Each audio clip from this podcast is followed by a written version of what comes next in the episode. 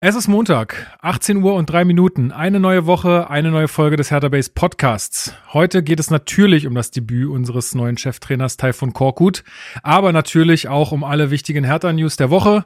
So zum Beispiel eine ganz neue Verpflichtung. Let's go. Hallo Hertha-Fans, das ist der Hertha Base Podcast mit Lukas Kloss und Marc Schwitzky.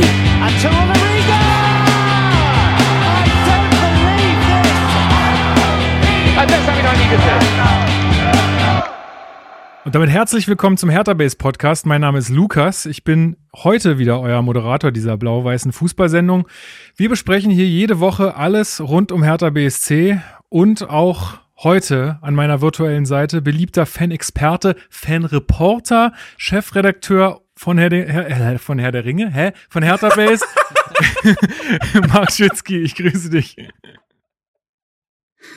Ja, äh, Grüße meine Hobbits und Elben. ähm, wir haben jetzt einfach das, äh, wir haben keinen Bock mehr auf Fußball. Aus Hertha Base wird jetzt einfach ein Herr der Ringe Podcast oh, hier. Mann, ey. Das, ja, das wäre sehr lustig. Ja, äh, Grüße. Und wir haben ja noch quasi den, den warmmütigen äh, Sam in unserer Runde auch dabei. Genau, und äh, er ist auch einer der, der elf Gefährten im Fußballbusiness. Ja, äh, Luis Richter, Boah, ich grüße dich.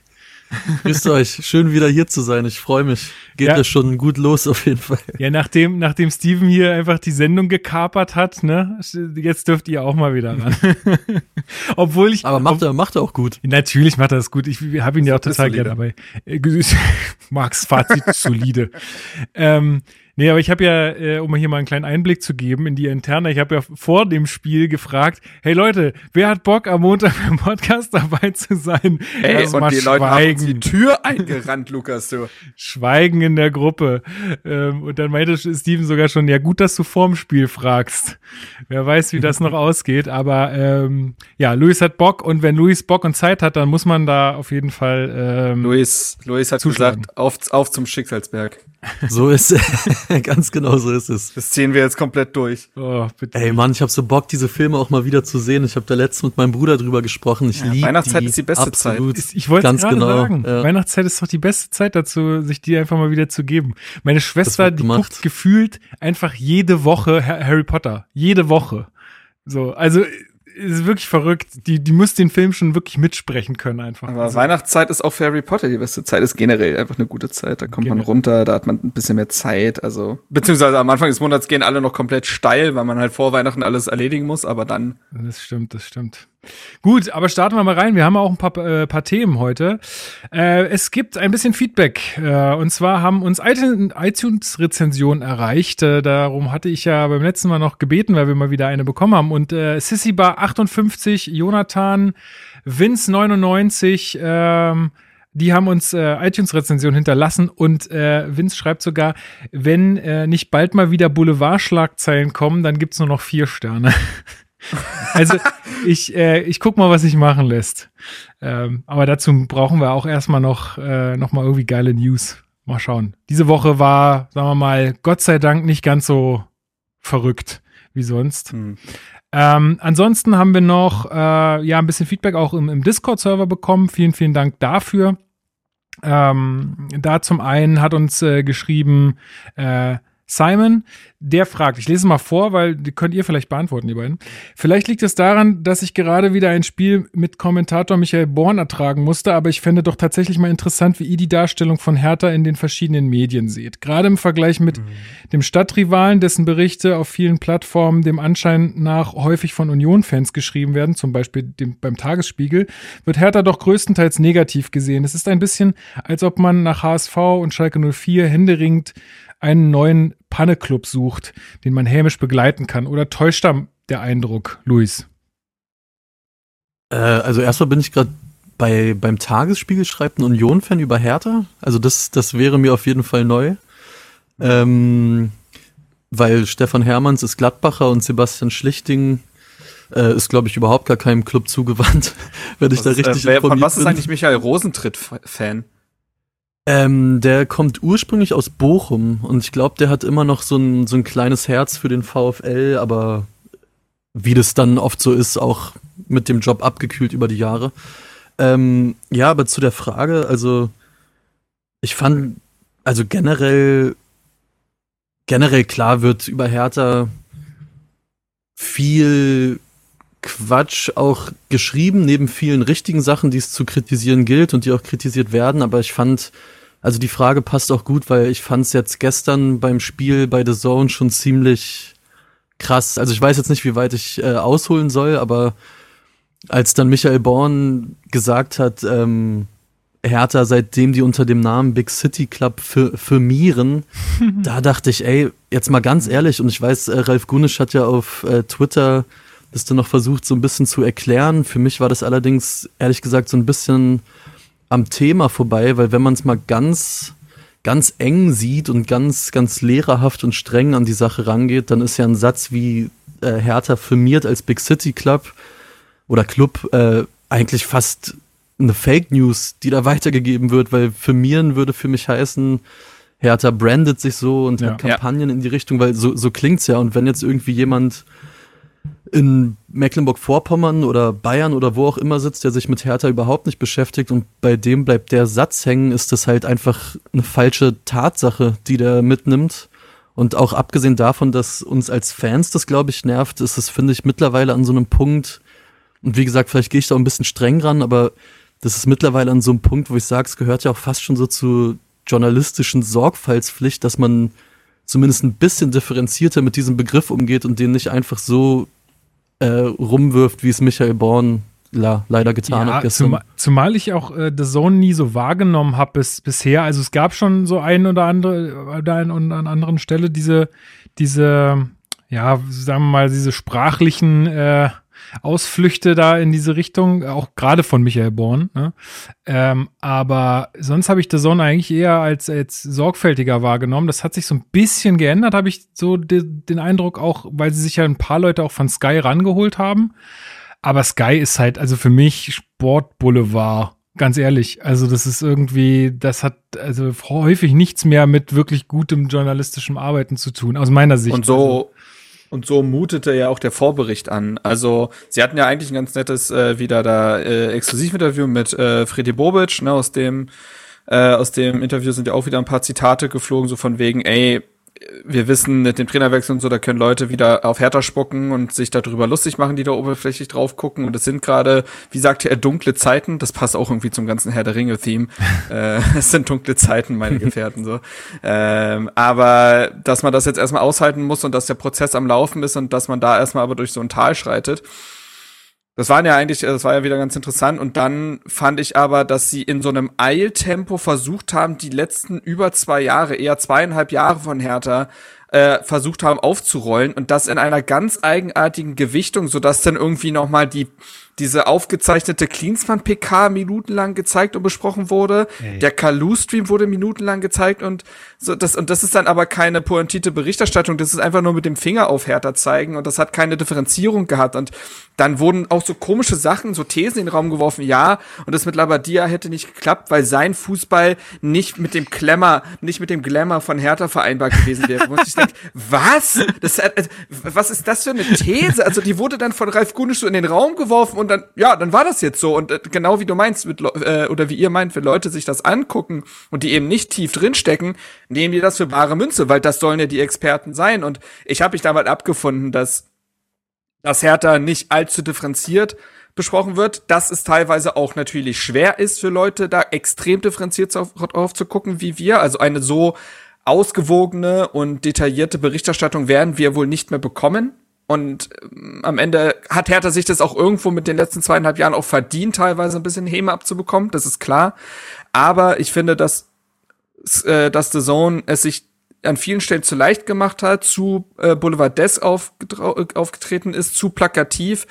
Und das ist dann, dann war, wurden da sehr populistische Thesen in den Raum geworfen und das verbunden eben mit dem in 60 Minuten dreimal Big City Club sagen, das, das, das ist Quatsch. Und ein letzter Satz vielleicht noch, mich nervt das ja generell sehr, wenn TV-Experten vor allem, weil die nun mal das größte Publikum haben, ihre Thesen nicht updaten. Also halt mhm. wirklich auch in dem Mindset von Hertha 2019 300 Millionen und wir wollen Champions League angreifen, stecken geblieben zu sein, finde ich, wie du äh, richtig gesagt hast, das ist keine journalistische Sorgfaltspflicht. Ich finde das total positiv, wenn mich JournalistInnen vor einer TV-Aufzeichnung von äh, über Hertha irgendwie anrufen oder mir schreiben und sagen, ey, das und das, wie siehst du das? Weil ich merke, aha, die wollen schon, die haben das letzte Mal vielleicht vor drei Monaten über Hertha berichten müssen, ansonsten müssen diese einen allgemeinen Blick behalten.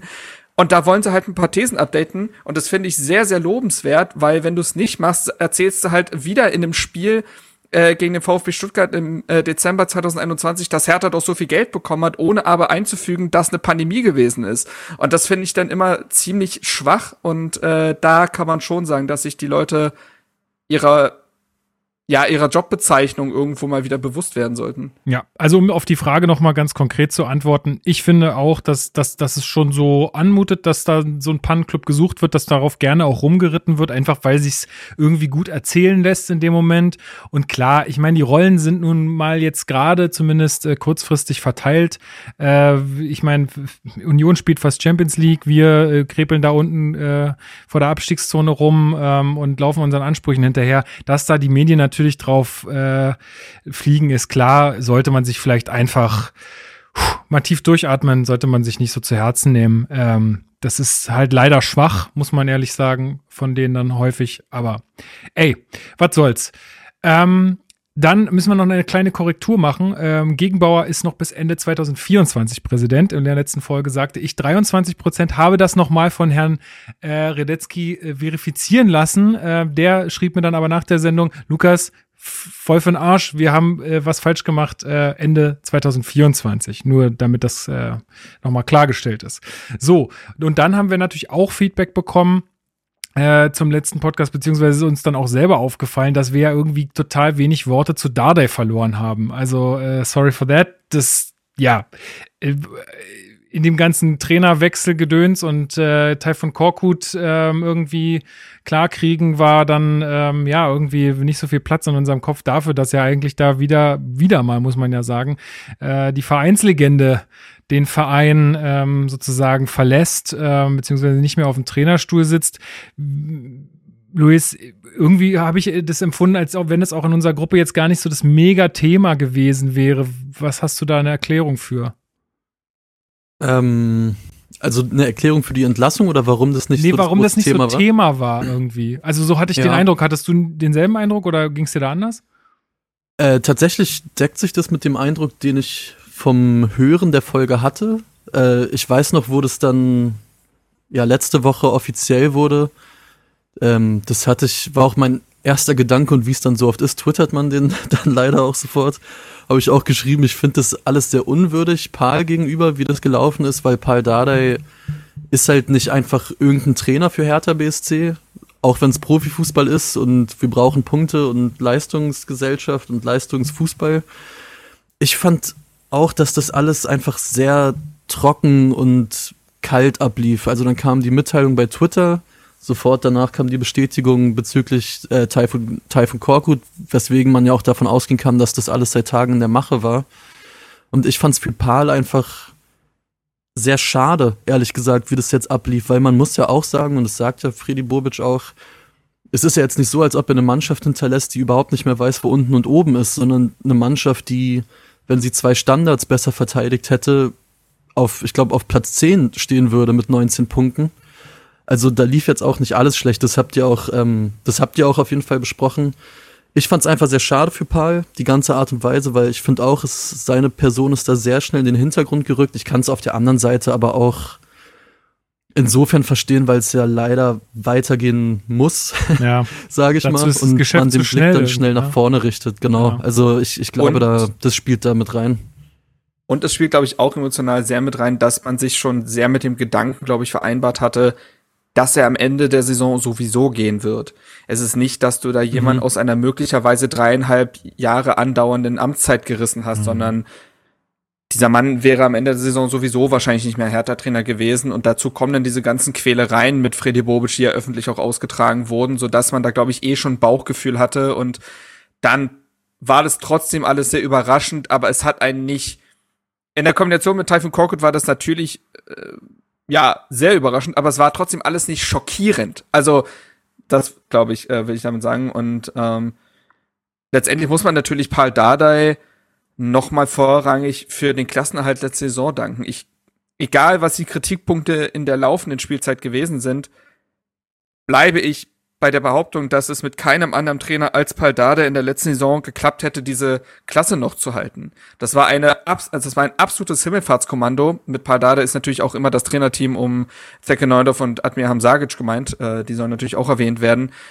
Das war ein absolutes Himmelsfahrtskommando, eine Mannschaft, die absolut keine Mannschaft gewesen ist, zu diesem Zeitpunkt zu übernehmen, dann wurde es natürlich noch krasser mit dieser Quarantäne und diesem turnierartigen Saisonendsport, als man das Feld irgendwie von hinten aufräumen musste, hattest du auch, glaube ich, ne, ganz nett gesagt, äh, Luis, in ähm, im Freunde Themenfrühstück heißt das Format. Genau, ja. Äh, aber äh, Cross-Promo hier. Ähm, so, und ich glaube, dass man damit Paul Dardai genau den richtigen hatte, um wieder diese absoluten Basics hinzubekommen und um vor allen Dingen eine Kabinenatmosphäre wieder zu schaffen, die es wert war oder die, die den Namen Mannschaft irgendwie wert war. Und äh, ich glaube, dass da, dass man ihm dafür dankbar sein muss, denn ansonsten hätte Freddy Bobic in der zweiten Liga antreten können, wenn er dann überhaupt angetreten wäre. Wer weiß. Ja, also, also dementsprechend äh, ist der Dank da groß, aber am Ende, am Ende könnte man echt mal überlegen, und das sollten wir wirklich mal tun und und mal eine, eine Sondersendung Paul Dardai im, bei Hertha Base machen, weil ich glaube, das, also das jetzt alles, was, was wir dem Mann zu verdanken haben, äh, sowohl in seinen jungen Jahren als auch ja. äh, jetzt in seinen, seinen Trainerjahren, es sprengt, glaube ich, jeglichen Rahmen hier einer normalen Sendung. Ähm, ja. Ich glaube, das könnt ihr uns nachsehen. Ansonsten, ähm, ja, ist es natürlich auch eine super undankbare Zeit für, für ja, so ein Abschied. Ich meine, klar, wenn man so einen Trainerwechsel vornimmt äh, während der Saison, dann gibt's da jetzt auch nicht den, den Mega-Abschied im Stadion oder so. Aber ich könnte mir schon vorstellen, dass man mit etwas Abstand da vielleicht dann noch mal irgendwie was vor Fans gemacht hätte oder so, aber das kriegst ja. du ja in diesen Zeiten auch nicht hin. Ne? Oder du machst jetzt auch nicht tausend Pressetermine, wenn es nicht unbedingt sein muss, in Anführungsstrichen. Ähm, deswegen ist es natürlich einfach super undankbar. Und ich glaube, Lukas, wenn ich kurz noch äh, einhaken darf, ich glaube, warum Paul da auch so ein bisschen, ja nicht in den Hintergrund gerückt ist, aber weniger das Thema war, es gab ja 2019 schon einfach einen wirklich sehr schönen Abschied. Also war ich auch im Stadion, das war das letzte Saisonspiel ja. gegen Leverkusen, das war ein krasser Moment. Es war einfach super emotional, weil ja auch äh, Lusti zeitgleich mhm. verabschiedet wurde. Und ich glaube, es liegt auch ein bisschen daran, dass kein, kein echter Hertaner oder keine echte Hertanerin, sage ich jetzt mal ein bisschen pathetisch. Also, was ich sagen will, jeder weiß, was Paul diesem Verein bedeutet. Und ich glaube, Paul weiß auch, dass jeder Hertaner und jede Hertanerin ihm dankbar ist. Also es ist ja fast schon so eine Selbstverständlichkeit ein bisschen und deswegen glaube ich, war das jetzt vielleicht nicht so groß wie damals 2019, wo es echt, wo, wo es echt ein toller Abschied war. Glaube ich, war es diesmal auch deswegen ein bisschen anders, weil einfach jeder weiß, wer Paul ist und was der für den Club bedeutet. Ja. Und sollte ein Paul Dardai irgendwann ein Buch schreiben, dann würde er sagen, mir ist ein schöner Schluss für ein Buch eingefallen und so lebt er vergnügt bis ans Ende seiner Tage. Ja, auf jeden. Glaubt doch nicht, dass ich das jetzt, äh, das wird jetzt der rote Faden. Ja, ich Sendung. glaube auch, ich glaube auch. Äh, ihr habt schon einen guten Sendungstitel. Taifun Korkut sagte zum Amtsantritt sich wahrscheinlich auch den Tod als Gewissheit, geringe Aussichten auf als Volk. Worauf warten wir eigentlich noch? genau.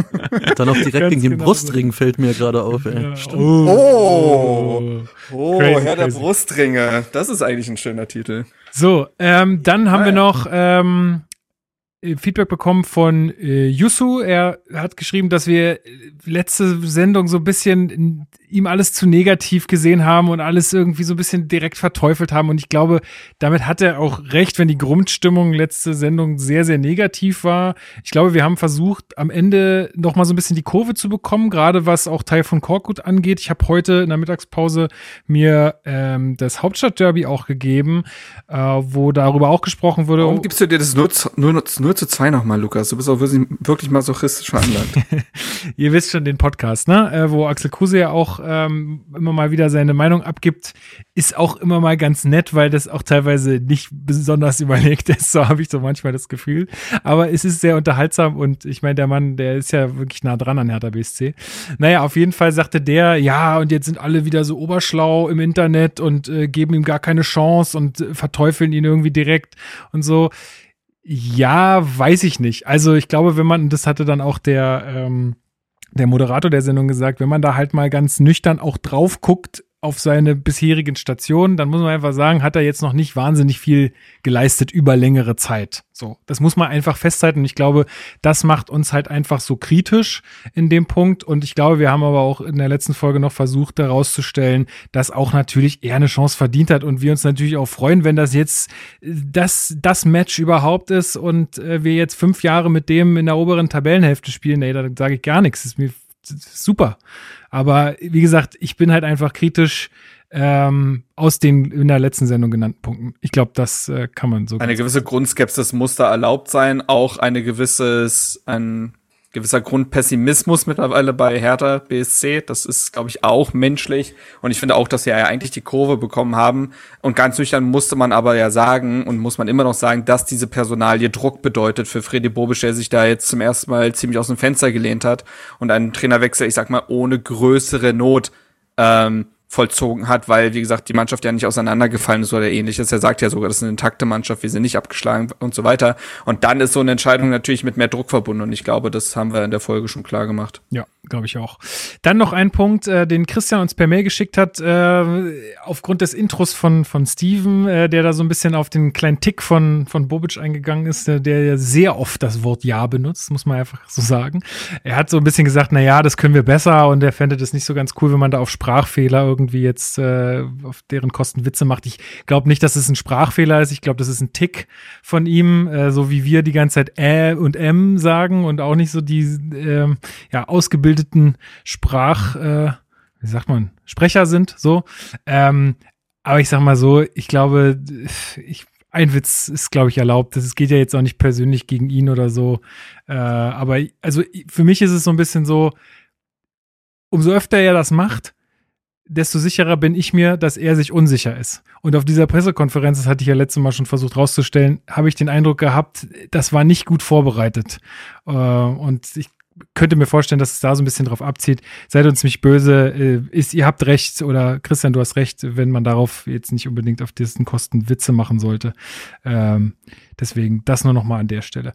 Und ähm, das jetzt abschließend zu eurem Feedback. Äh, Spotify Wrapped ähm, war ja wieder mhm. äh, im Umlauf. Und ich muss ehrlich sagen, ich war wirklich überwältigt, wie viel äh, Nachrichten, Posts, Retweets, Stories und was immer uns da erreicht haben, das hat mir erstmal wieder so bewusst gemacht, wie viele Menschen da draußen eigentlich unseren Podcast hören und jede Woche sich unser Geplapper hier anhören. Also das ist echt verdammt krass und ich bin total gerührt und richtig äh, stolz irgendwie, dass wir das äh, geschafft haben damit. Und äh, ja, freue mich da mega krass drüber. Ähm, an der Stelle aber trotzdem auch noch eins, äh, verlinke ich mal in der Folgenbeschreibung. Guckt euch das Video von Arthur Tracks mal an über Spotify. Ähm, Unternehmen, da muss man auch, muss man auch mal genauer hingucken, ähm, was so die, ja, sagen wir mal, Unternehmens, äh, Unternehmenskultur, nee, weiß ich nicht, wie die Unternehmenskultur ist, aber wie so das Geschäftsmodell von denen ist. Das ist immer ein bisschen schwierig, aber nichtsdestotrotz, erstmal ist es schön, dass ihr uns alle hört und dass es dann auch die Möglichkeit gibt, äh, uns da das zukommen zu lassen. Auf jeden Fall mega, mega geil. Vielen, vielen Dank. Gut. Ja. Dann würde ich sagen, können wir die Hertha News besprechen, wa? Gib ihm. Jo.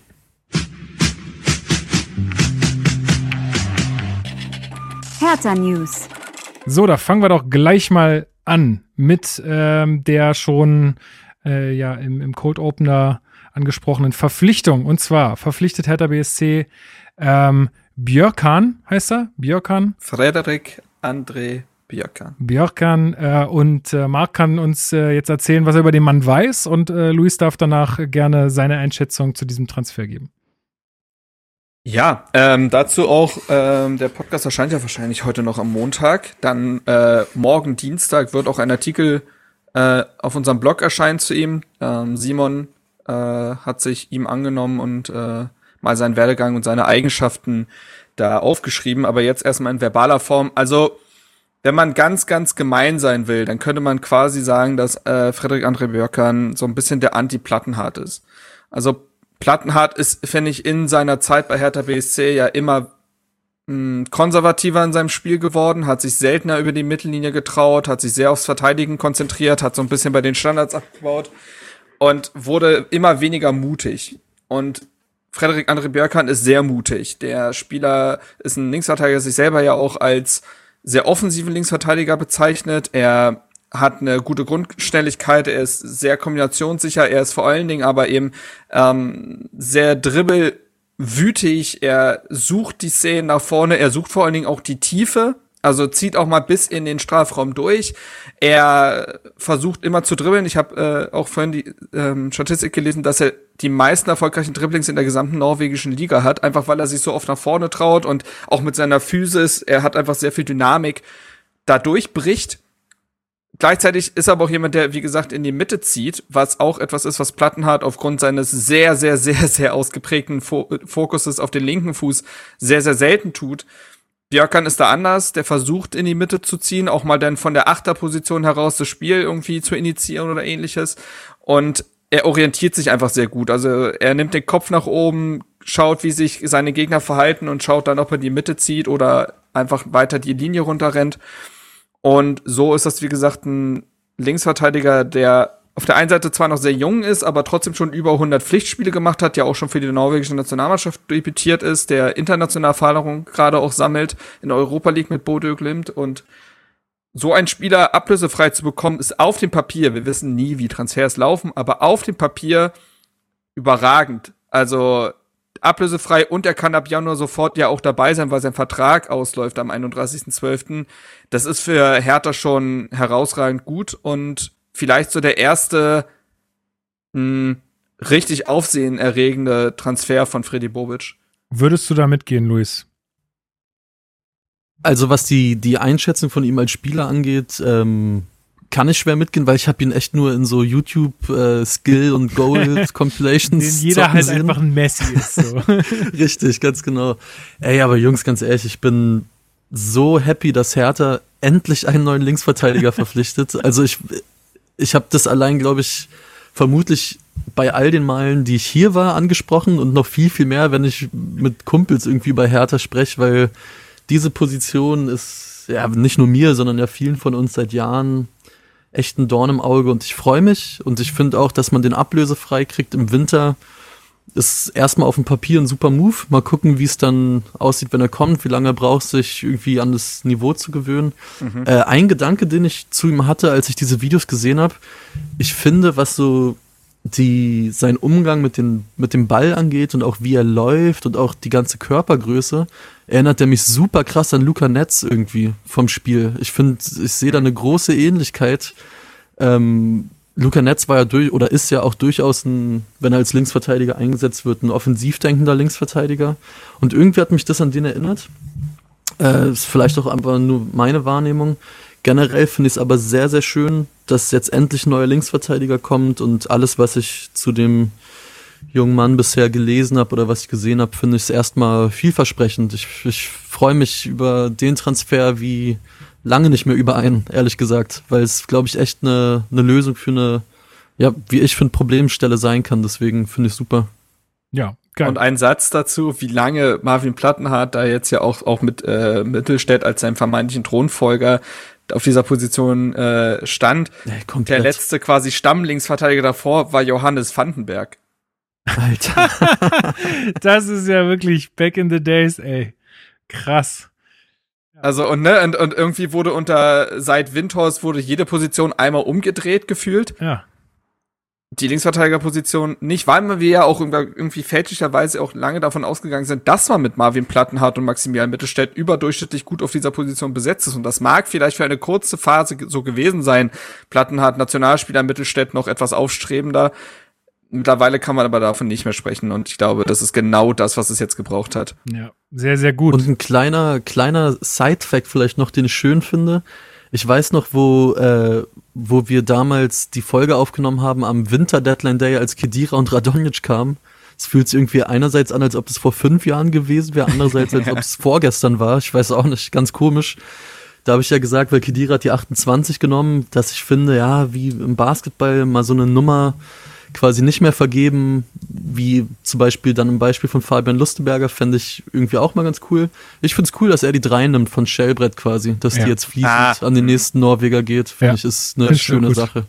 Das stimmt. Jetzt mit äh, Schellbrett, Jahrstein und Rektal davor, da langsam etabliert sich da so eine gewisse Tradition. Das finde ich eigentlich ganz sympathisch. Und ein anderer Sidefact, Björkan ist der Sohn des Sportdirektors von Bodø Glimt. Wir haben jetzt also nicht nur Trainersöhne, sondern auch Managersöhne im Mensch. Verein. Und das zieht sich, Wenn das der Vater hört, halt- oh. Ja, aber das zieht sich halt echt durch, ne, mit so einem äh, Jonathan Klinsmann, Pascal Köpke, Dardai. es ist, es, also Hertha macht sich Mo auch. Da könnte man auch, äh, könnte Ja. man auch schnell von Klüngelclub sprechen, ne? Das ist schon. So. jetzt habe ich Äh, da, Zone schon die, die habe ich Born schon die nächste, die nächsten, ähm, Äh, Michael Preetz hat doch auch einen Sohn, der ist noch gar nicht so alt. Vielleicht, äh, ja, vielleicht kommt Ne? er noch ran. Ja. Also ich hoffe, dass Michael Born unsere Sendung nicht hört, sonst hat er gleich seinen nächsten äh, ja, Satz, den er sagen kann über Born uns. to be wild.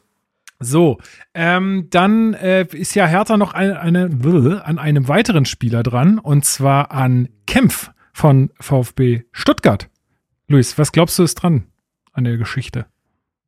Boah, schwierig einzuschätzen, aber dadurch, also das Gerücht gab es ja schon mal, wenn mich nicht alles täuscht, im Sommer. Dann war es darum relativ lange still und jetzt kam es wieder. Das ist, warum auch immer, für mich irgendwie ein, äh, ja, ein Indiz dafür, dass da was dran sein könnte. Und ja, ey, ich meine, wenn man den ablösefrei aus Stuttgart holt, finde ich, ist das erstmal nicht verkehrt. Das ist ein super Bundesliga-erfahrener Spieler, der auch, glaube ich, immer noch schon noch Potenzial hat, irgendwie, was, was er in sich hat. Ich glaube, der kann schon noch besser werden. Äh, ich wäre halt gespannt, was das dann mit der Innenverteidiger-Rotation macht. Ihr habt ja auch letzte Woche über Niklas Stark gesprochen. Mal schauen, in welche Richtung das da geht. Aber das wäre so ein Transfer, ähm, zusammen auch mit Björkern irgendwie, das sind so Transfers, die würden irgendwie mal wieder gut tun, nachdem wir 20, 25 Millionen für andere Spieler rausgeworfen haben, sind das so Transfers, die wir uns, Mhm. glaube ich, gewünscht haben, wenn wir immer darüber gesprochen haben, ja, wir holen Toussaint für 25 und bei anderen Clubs spielt irgendein Sechser groß auf, der für 500.000 Euro irgendwo herkam.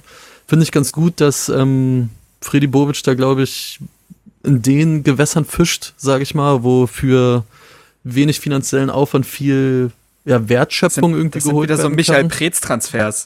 Ja, so, so ein bisschen, ne? Genau. Und Ja, aber was- Also ich, ich fände Camp spannend, auf jeden Fall. Was daran, glaube ich, ja einfach schwierig ist, wenn du in der Bundesliga jetzt fischst, um da mal in der Terminologie zu bleiben, ähm, du musst diesen Spielern halt, die ja auch härter hautnah miterleben, du musst denen halt eine Perspektive bieten, ne? Und ich glaube, um den zu bekommen, brauchst, brauchst du als Hertha BSC jetzt wirklich eine gute Saison noch, damit du halt auch zeigst, hey, pass auf, hier geht was voran, weil wenn Stuttgart am Ende äh, Zehnter wird und Hertha irgendwie, weiß ich nicht, 15.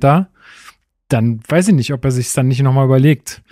Ähm, ist natürlich auch Weil mal, Freddy Bobic auch nach der letzten Saison einen Suat Serda nach Berlin bekommen hat. Also gut, aber der kam auch von Reden. Schalke. Also, nicht. ja, äh, richtig. Aber nee, ist ja richtig. Aber Kempf bin ich auch mal gespannt. Ich kann, also ich kann mir persönlich nicht vorstellen, dass man Marc Oliver Kempf holt und Niklas Stark hält.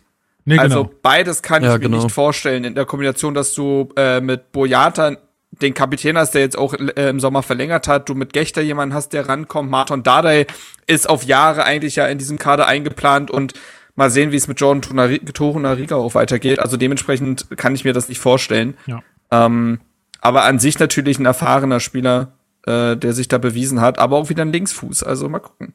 Äh, spannende Geschichte. Und es gibt noch einen weiteren, äh, ja, so eine weitere News, die so kursierte. Und zwar ist ähm, Hertha noch an einem sehr, sehr jungen Mexikaner dran, Marc.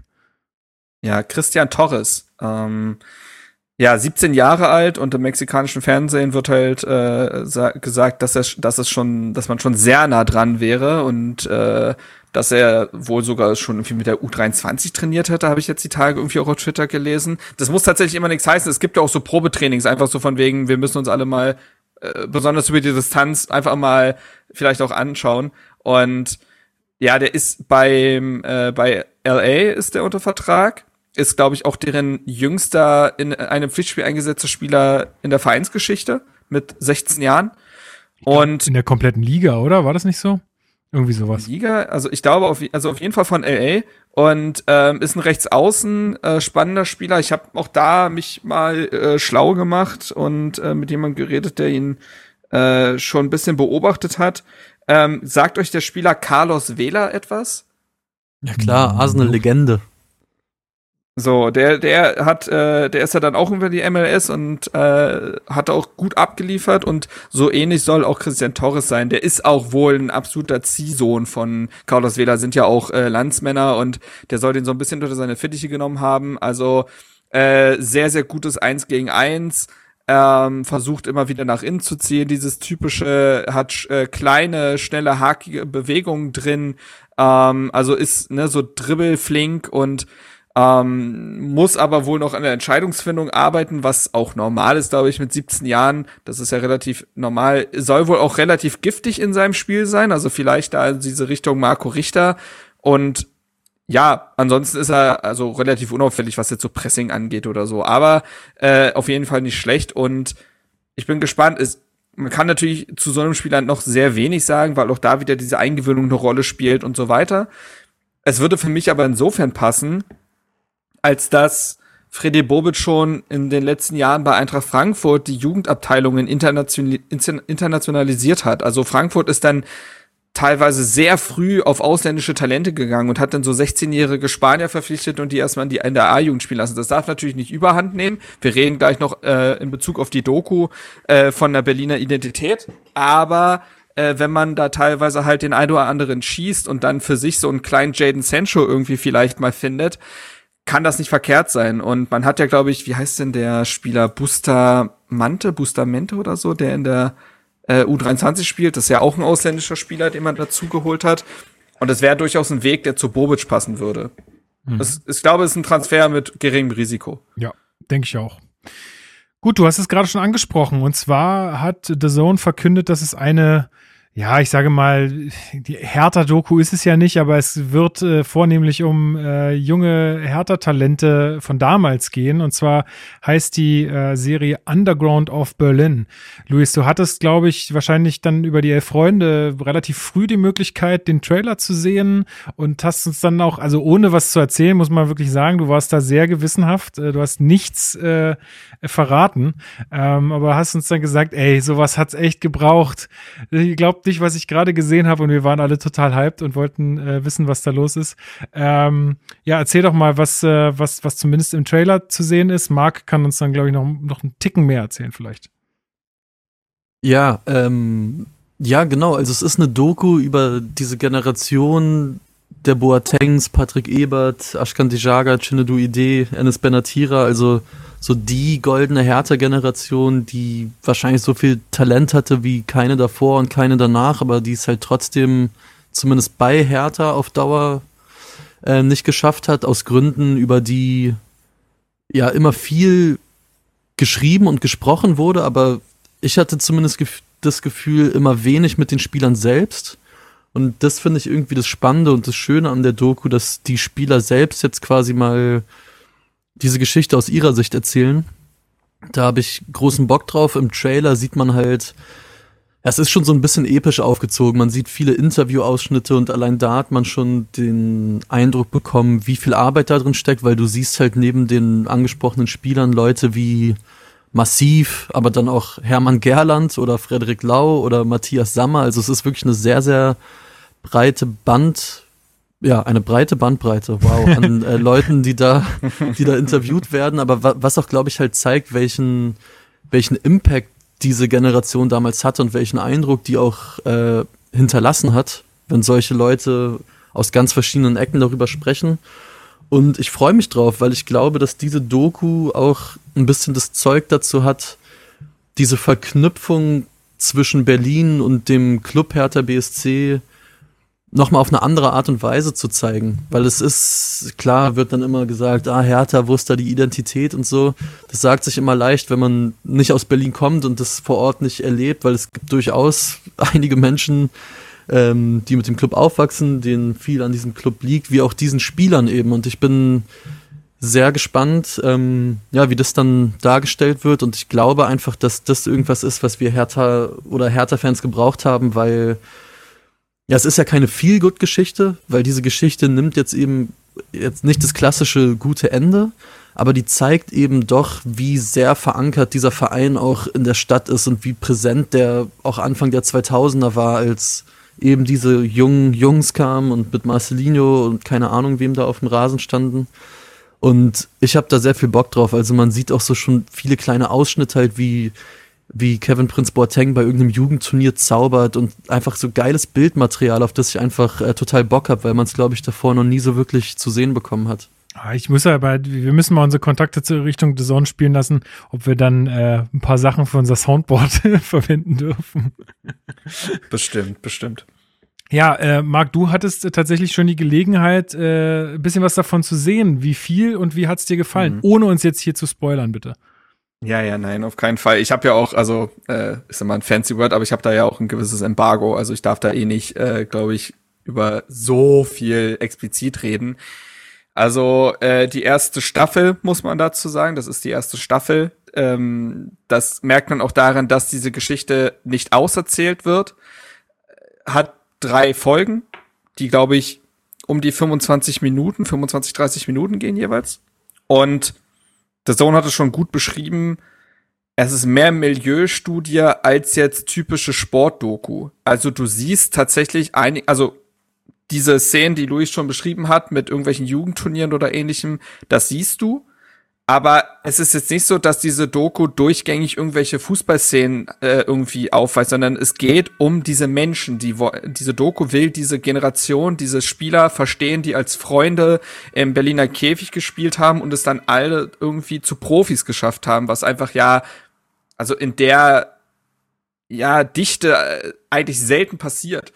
Und das schafft die Doku auch. Also es geht es wird durchgängig mit diesen Menschen und auch eben entweder Begleitpersonen, die in der Zeit irgendwie Freunde waren oder ähnliches geredet. Es sind, glaube ich, über 70 Menschen interviewt worden für diese ähm, Serie oder diese Doku und daraus äh, entsteht halt so ein ganz vielschichtiger Blick auf diese Generation und es wird aber vor allen Dingen eben mit ihnen gesprochen. Auch das finde ich, Luis, ist tatsächlich oft so ein Problem gewesen, dass dann Patrick Ebert, Ennis Benatira und Co. immer so als Problemprofis abgestempelt wurden und dann war auch gut. Dann konnte man die in der Schublade lassen und dann wusste man ja, was das Problem gewesen ist dass da ganz viel in ihrer Biografie eben begründet ist, wie, warum sie so sind, wie sie sind und äh, dass da auch äh, andere Faktoren eine Rolle spielen, das greift diese Doku eben auf und das macht sie sehr, sehr einfühlsam. Junge, was ist da los große, Siehst du, Underground of Berlin und äh, Greifswald heulen die, die Sirenen. ja, ja, und wenn der da massiv sitzt und so und Wasserpfeife raucht und äh, das Interview da gibt, das hat teilweise auch wirklich so dieses epische Four-Blocks-Feeling, aber es ist halt, äh, es ist, es ist jetzt nicht so, dass da irgendwelche Effekthascherei passiert, sondern es geht um die echten Erlebnisse, um die echten Aussagen, um die echten Charaktere hinter diesen Fußballspielern. Und das hat mir jetzt zumindest für diese ersten drei Folgen auch wirklich sehr, sehr gut gefallen. Und genau das, was du gerade gesagt hast, Luis, kommt halt durch dieses, diese Identitätssuche. Und ich finde, Herthas Identität da werde ich auch noch äh, einen Artikel jetzt zu schreiben äh, für Hertha Base, um da auch mal ein bisschen äh, dann das äh, schriftlich festzuhalten. Herthas Identität liegt auf der Straße. Also, mhm. wenn wir irgendwie suchen, was Hertha sein will und äh, Präsident Gegenbauer, mit dem wir ja jetzt äh, im Podcast gesprochen haben, sagt, wir wollen ein Club für ganz Berlin sein, dann finde ich, muss es darum gehen, das auch in der Mannschaft wiedergespiegelt zu sehen. Und das finde ich, muss jetzt für, muss der Anspruch bei allen anderen Ambitionen dieses Vereins und aller Internationalität und so weiter, muss es für mich der Anspruch sein, dass Hertha sich an dieser Generation orientiert und vielleicht auch versteht, was man besser machen muss. Denn mit Projekt Goldelse wurde ja auch gesagt, dass Freddy Bobic eine härter eigene Spielkultur und Identität schaffen will. Und das ist ein großes Wort, aber was ich mir darunter vorstelle, ist halt, dass Hertha irgendwie diese Stadt widerspiegeln muss. Und dafür gehört, da gehört's für mich dazu, so Spieler wie Enes Benatira und äh, Kevin Boateng bereits in jungen Jahren an diesen Verein zu binden und den Weg gemeinsam mit denen zu gehen. Und dann wird es vielleicht mal launisch und dann wird es vielleicht mal laut und dreckig und problematisch, weil diese Menschen aus, aus äh, schwierigen Verhältnissen kommen.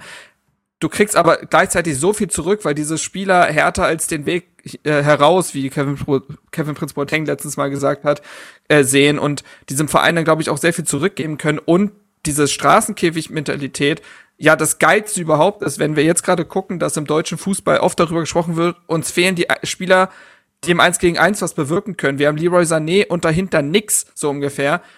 Hertha hatte eine ganze, äh, ganze Generation an solchen Spielern, die das eben mit 14 gelernt haben, sich gegen 30-Jährige auf engen äh, Platz durchzusetzen. Äh, und solche Spieler, finde ich, musst du wieder reinbekommen.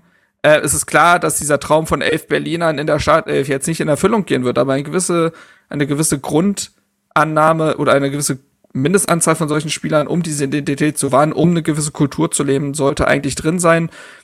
Und ich finde, wenn Hertha etwas positiv auszeichnet, dann ist es eigentlich die Jugendarbeit. Und dann muss es halt möglich sein, so diese Lazar Samacic und die Luca Netz wieder besser an den Verein zu binden und daraus eine Identität zu kreieren. Ja, also. Und das schafft die Doku zu vermitteln. So, natürlich. Das war jetzt ein langer Monolog. natürlich auch ein krasser Spagat, ne? Zum einen dieses Identitäre oder dieses ist ein komisches Wort, ne? Ähm, dieses ähm, dieses äh, Identitätsschaffende und gleichzeitig aber im, im Profifußball von heute irgendwie bestehen wollen. Ich glaube tatsächlich auch, dass du solche Leute wie die, äh, die dort auch in der Doku auftreten, heutzutage nicht mehr bekommst. Da hat sich der Fußball auch so krass weiterentwickelt, allein auch schon was, wie die geschult werden, auch medial, dass, dass du sowas in der in der Sache nicht, nicht mehr bekommst. Du musst es also anders schaffen, aber ich gehe da vollkommen mit, wenn, wenn, wenn du sagst, dass es auf jeden Fall diese Identität braucht. Ab 10. Dezember auf der Zone könnt ihr das Ganze dann gucken. Und äh, ja, du hast gesagt, es ist noch nicht auserzählt äh, und es ist eine erste Staffel. Vielleicht gibt es ja noch eine zweite. Vielleicht gibt es dann den, den Underground auf Freiburg oder so.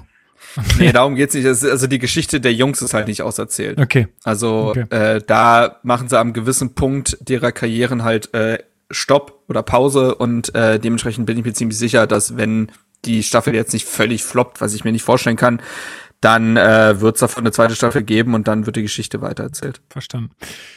Gut, dann noch eine letzte News und zwar müssen wir noch mal über ja die äh, Zuschauerinnenzahl in den Stadien reden, Luis. Ähm, da hat sich einiges getan in den Bestimmungen. Ähm, kannst du uns äh, den aktuellen Stand, ich, denn ich habe ihn gerade wirklich nicht im Kopf, äh, noch mal äh, sagen und vielleicht auch so ein bisschen, wie du das Ganze einordnest? Ja, also ich hoffe, mein letzter Stand ist noch der aktuelle. das ist immer schwierig in diesen Zeiten.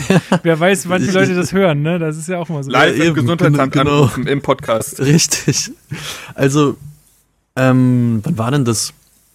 Naja, auf jeden Fall vor Freitag, weil Freitag hat Union zu Hause gespielt, noch vor 13.000 Leuten.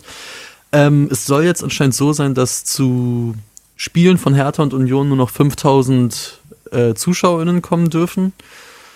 Ähm, ab Mittwoch, also ich glaube, das gilt ab Mittwoch, diese Regel, spricht damit auch fürs Heimspiel gegen Bielefeld am Samstag und Hertha BSC hat daraufhin mit einer Stellungnahme reagiert, in der der Verein im Endeffekt sagt, wir können nachweisen, dass es bei uns im Stadion aufgrund von den Hygienekonzepten, nach denen wir arbeiten, zu keinen Infektionen kommt oder zumindest das Infektionsgeschehen in Berlin dadurch überhaupt nicht ähm, ja, befeuert wird. Und pocht so ein bisschen darauf oder erhofft sich davon, dass noch 15.000 Fans pro Spiel kommen dürfen. Ah, ich finde es mega schwierig, mich da zu positionieren, weil das Komische ist, ich kann absolut verstehen, wenn es gerade Geisterspiele gibt, dann sage ich ja, finde ich vernünftig, dann gibt es weniger Kontakte, alles gut, sehe ich absolut, warum man das macht. Ich kann aber genauso dafür argumentieren, dass ich sage, wenn 15.000 Leute ins Olympiastadion gehen und unter freiem Himmel mit wirklich sehr viel Abstand zueinander, den man dann ja halten kann. Man hat es ja schon gegen Augsburg gesehen, da kamen ja nicht mal 15.000 Menschen. Dann habe ich zumindest als Stadionbesucher, der ich auch gegen Augsburg war, wenig Angst vor einer Infektion, weil auch wenn die Leute, vor allem wenn die Leute dann eine Maske tragen, du hast genügend Platz, du hast frische Luft, dann liegt zumindest im Stadion, glaube ich, keine große Gefahr vor. Worum es natürlich auch geht, sind die Zuwege und wie die Leute anreisen da habe ich jetzt persönlich mit meinem besten Kumpel, mit dem ich immer hinfahre, so gemacht, dass wir ein bisschen früher als sonst manchmal hingefahren sind. Dann waren die Bahnen auch noch recht leer. Das ist jetzt aber natürlich keine allgemeingültige Faustregel. Nicht jede Bahn ist dann so leer. Deswegen ist es, finde ich, ähm, wie vieles gerade zur Zeit, äh, irgendwie schwierig für mich, da so eine glasklare Haltung zu haben. Ich glaube allerdings, wenn man sich schon dafür entscheidet, 5000 Zuschauer zuzulassen, bin ich fast so weit zu sagen, dass es was aus Infektionssicht keinen großen Unterschied macht, ob da 5000 oder 15.000 kommen. Ich weiß nicht, wie ihr das so seht. Ja, doch, geht mir, geht mir tatsächlich ganz genauso. Also ich finde, ich würde hier mir in der, also entweder du machst es konsequent und du sagst, okay, wir machen Geisterspiel und wir wollen es nicht, dass ZuschauerInnen kommen, oder ja, also ich weiß nicht, wo der Unterschied liegen soll. Du hast es gerade ganz gut ausgeführt. Wo sollen da die Infektionen? Gerade im Olympiastadion, ja, wo du einfach eine Schüssel von, weiß ich nicht, über 70.000 Plätzen hast. Bei 15.000 Leuten, die da sind, da also ganz ehrlich, was, was, soll da passieren? Da ist jede Mall hier in Berlin oder jede Einkaufspassage, jeder das DM ist, ja. da mit Vor allem, wenn, wenn 2G Plus auch gilt. Genau, also finde ich. Das, ja. sehe ich halt einfach nicht. Und insofern kann ich da Herthas Stellungnahme auch total verstehen, dass man sagt so, ey Leute, sag mal, ernsthaft jetzt? Also das soll es jetzt irgendwie besser machen. Auf der anderen Seite, wie du auch schon sagst, sehe ich natürlich auch, es ist jetzt halt einfach gerade nicht die Zeit, dass sich irgendwo viele Menschen ansammeln. Das ist leider einfach so. Und selbst wenn ein, wenn das Risiko sehr niedrig ist an diesem Ort, ist das trotzdem immer irgendwie, gerade weil es natürlich auch in der Öffentlichkeit stattfindet, so ein Fußballspiel, immer auch irgendwie ein Zeichen nach außen. Und wenn Leute, die vielleicht sich da eh nicht so sehr an Regeln halten oder sich damit auch gar nicht so sehr auseinandersetzen oder so, wenn die dann ins Fernsehen gucken und sehen, ach ja, da sind ja Leute im Stadion, so schlimm kann es ja alles gar nicht sein. Ähm, weißt du, das ist ja auch so ein bisschen ein Zeichen nach außen. Ähm, egal, wie sehr das jetzt da äh, zu Infektionen kommt. Aber ja, ich finde es, also diese diese Abschwächung jetzt nochmal auf 5000 Zuschauer finde ich jetzt irgendwie auch ein bisschen lächerlich. Äh, weiß ich nicht, wie du es siehst, Marc. Mm, also ich sehe es grundsätzlich genauso wie ihr. Ich finde es ähm, genau, man merkt ja auch schon an den Sätzen, die ihr gerade gewählt habt, dass es schwierig ist, eine glasklare Haltung dazu zu entwickeln in Form von Schwarz-Weiß, ne, richtig oder falsch. Und deswegen fand ich deswegen, äh, deswegen fand ich auch die Reaktion auf Herthas Statement teilweise völlig drüber, dass die Leute geschrieben haben, jetzt muss ich mich wieder für meinen Verein schämen, ihr seid so peinlich. Das ja, habe ich nicht eingesehen, weil Hertha da ja nicht fordert, ey, lasst uns das Ding voll machen, sondern es ist nachgewiesen, dass der Fußball, wenn es nicht in einem Rahmen ist, wie jetzt äh, im EM-Finale gegen äh, äh, im EM-Finale in England äh, zugeht, kein Pandemietreiber ist. Letztens gab es ja auch eine Studie, glaube ich, die die DFL, wo die DFL die Zahlen hingelegt hat von mehreren äh, Millionen Zuschauern, dass da 40, dass es bei 40 Menschen eine positive Nachverfolgung gegeben hat. Bei Hertha-Spielen bislang wohl gar keinen Fall. Klar, es gibt immer eine Dunkelziffer, aber so. Und dann ist es nicht per, und das, und dann, und wir halten uns doch aktuell so sehr an Fakten. Das ist doch das, woran wir uns festhalten aktuell, weil alles andere so wischiwaschi ist. Dann ist es doch faktisch nicht belegt, warum von 15.000 auf 5.000 reduziert werden soll. Und das nimmt zum einen Menschen ihr Hobby und viele halten sich auch in diesen Zeiten an Hobbys fest. Und zum anderen Jetzt können wir wieder sagen, ja, aber das sind doch alles Millionäre und das trifft doch hier nicht die Armen. Es sind trotzdem Wirtschaftsunternehmen, die diese Bundesliga-Vereine. Und man hat gesehen, was es teilweise, wie sehr die das in äh, Unwucht wirft, wenn sie dann plötzlich keine Zuschauer mehr haben. Und das finde ich schwierig daran. Ich finde es auch schwierig, dass wir da extrem merken wieder, dass es überhaupt keine Einheitlich Einheitlichkeit gibt. In Bayern sind es Geisterspiele, in Baden-Württemberg kommen 750 Menschen, in einem anderen Stadion sind es 10.000. Also Leute, das ist, das ist schon wieder so dermaßen schief und da können wir natürlich über Wettbewerbsnachteil reden. Ähm, aber es ist auf jeden Fall sehr schief und auch das macht die ganze Sache irgendwie eigenartig und natürlich, es ist, äh, und dann ist wieder die Frage, also dann, und dann finde ich, ist es bis dahin Symbolpolitik und Symbolpolitik finde ich in der Grund, äh, Grundsätzlichkeit erstmal schwierig. Aber, und das hat Lukas gerade richtig gesagt, ist es denn immer falsch, Symbolpolitik zu betreiben? Denn muss man denn aktuell diese Zeichen senden in diesen, in den Inzidenzen, in denen wir gerade uns bewegen? Und deswegen habe ich da auch keine zu 100% eindeutige Meinung.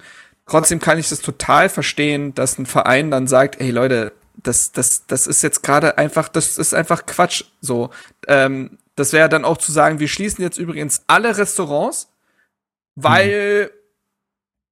ist ja Corona. Und dann würden die Restaurants ja auch sagen, ja, Moment mal, aber das ist doch Quatsch irgendwie. Und das, das finde ich, das darfst du auch bei allen Millionenbeträgen, die im Fußball rumfliegen, auch dem Fußball als Branche zugestehen, da mal auf die Fakten zu verweisen.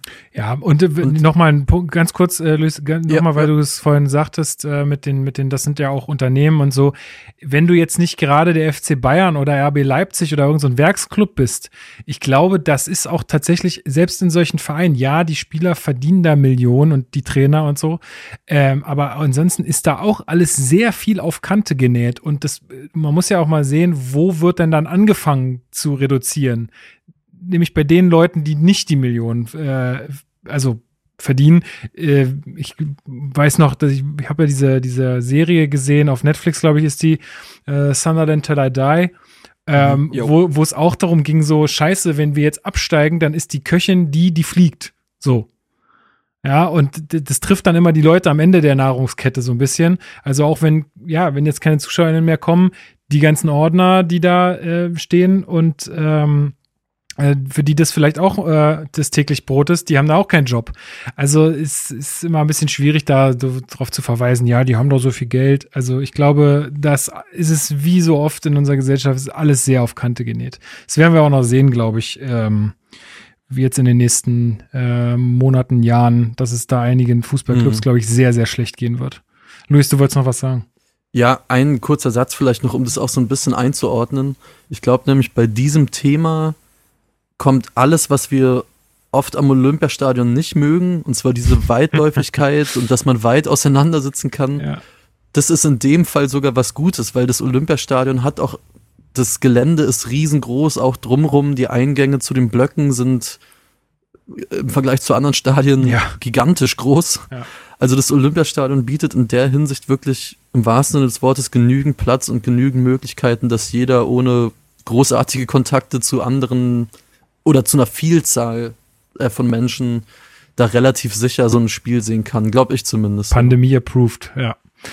Sehr gut. Ja, ist ja so. Ich war ja gegen ja. Augsburg auch da und ich bin im Netto gefühlt mehr Menschen begegnet als im Olympiastadion. Ja, ja, also es ist ja so. Es ist ja gerade bei der Anzahl an Menschen ist das doch auf jeden Fall so. Wie gesagt, es ist äh, ein Für und Wider. Ähm, am Ende, ja, muss, ich finde, am Ende muss man konsequent sein und das passiert irgendwie gerade nicht. Das ist so mein Punkt bei der ganzen Geschichte. Gut, dann, äh, ja, also, by the way, ne, ich habe hier St. Pauli gegen Schalke mir angeguckt. Ja, Mann. Alter, ja, das war bumsvoll im Stadion. Komplett, auch mit Auswärtsfans, der dann komplette Block voll. Richtig absurd. Also, ich dachte so, das kann nicht sein. Und also, genau das ist das, was ich meine, ne, da wirst du dann, wenn du jetzt als jemand wie ich, der echt versucht, jetzt gerade wieder richtig hart auf die Bremse zu treten, was Kontakte mhm. angeht, wenn du dann sowas im Fernsehen, du sitzt dann da alleine zu Hause, machst den Fernseher an und siehst ein bumsvolles Stadion, dann denkst du dir auch, sag mal, bin ich eigentlich bescheuert? Naja. Ja, dasselbe hatte man jetzt mit dem ersten FC Köln im Derby ja auch. Und mich nervt dann halt, wie gesagt, diese Unverhältnismäßigkeit, dass irgendwo 10.000 sitzen dürfen und ja, ja. woanders sind Geisterspiele. Das passt dann halt überhaupt. Es ist, und da möchte man einfach wirklich nur noch schreien, weil man denkt so, okay, am Anfang und in den ersten Monaten safe das ist alles für uns neu und so, gar keine Frage. Man, da muss man sich irgendwie rantasten, aber doch nicht mehr jetzt. Also nicht mehr jetzt. Das ist einfach komplett drüber. Na gut. Okay, kommen wir mal zum Sportlichen, würde ich sagen, oder? ja, yes. Zeit. Let's go.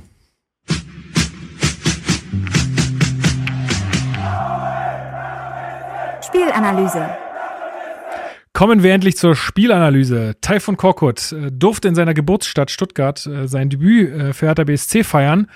Und er hat ja vor dem Spiel äh, gesagt oder in der Pressekonferenz zum Spiel, ähm, ja, dass es erstmal in der Woche darum ging, die Mannschaft kennenzulernen. Und ähm, ja, also so, so viel hätte man noch gar nicht äh, einstudiert. Ähm, ja, kommen wir mal zur Aufstellung, Luis. Äh, und zwar Boyata zurück, Darida zurück, Serda krank, Tusar Corona. So, wie hat sich das Ganze äh, dargestellt? Äh, Nichts, hört mich? Ja. Hallo? Ja, nicht. Ja, nicht? Okay, Entschuldigung. Äh, Gerade hat sie kurz bei mir gehakt. Alles gut. Ähm, ja, eine einerseits eine spannende Aufstellung, andererseits glaube ich nach allem, was man so unter der Woche gelesen hat, auch zumindest was die Formation angeht, erwartbar. Das 4-4-2, das das ist ja so ein bisschen Korkuts ähm, ja, Lieblingssystem. Speziell, glaube ich, hatte das oft genutzt, wenn er bei den Clubs eben neu angefangen hat. Ähm, ich habe mich sehr gefreut, dass Jordan Turinariga von Anfang an gespielt hat. Gar nicht unbedingt, weil ich Niklas Stark jetzt super schwach fand, die letzten Spiele, aber ich mag den einfach und sehe ihn gerne spielen. Deswegen habe ich mich gefreut, dass Jordan in der Startelf steht. Ähm, ich glaube, Maolida hat sich so ein bisschen, ja, was heißt angedeutet, aber damit fand ich, das fand ich jetzt nicht so überraschend. Das ist, finde ich, so ein typischer Trainerwechsel-Move, mhm. dass du einen super talentierten Spieler, der einfach äh, relativ lange außen vor ist, ähm, wieder von Beginn anbringst. Und ich muss auch sagen, was die Doppelspitze angeht, finde ich, ist die, ja, was heißt richtig besetzt, aber ich finde, es macht Sinn, wie sie besetzt ist, auch aufgrund der letzten Leistungen. Ich fand Belfodil gegen Augsburg gut, also eine der besseren Stürmerleistungen dieses Jahr, was so das Bälle festmachen angeht. Und Jovetic vor seiner Infektion hat mir auch gut gefallen und deswegen vielleicht auch kurz die Frage, Jungs, diese Selke 10 Tore Wette, wie, wie optimistisch seid ihr noch? Naja, also ich, äh, ich werde am Ende, ich werde am Ende auf die Umstände verweisen und sagen, Hertha hat uns das genommen. Okay, also da klar. konnten wir wirklich nicht mit rechnen, dass ja, äh, nee, damit jetzt alles so kommt. nicht rechnen.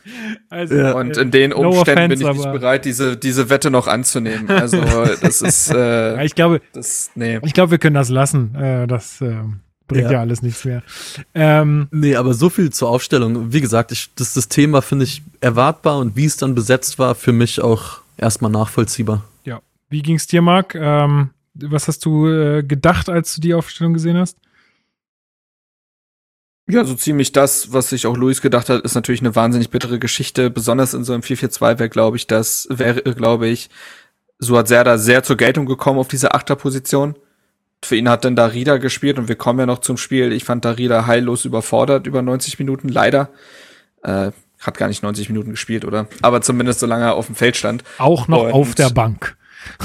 Auch, da wirkt ja auch völlig ziellos. Hat sich zuerst auf jemand anderen gesetzt und äh, das war ganz wild.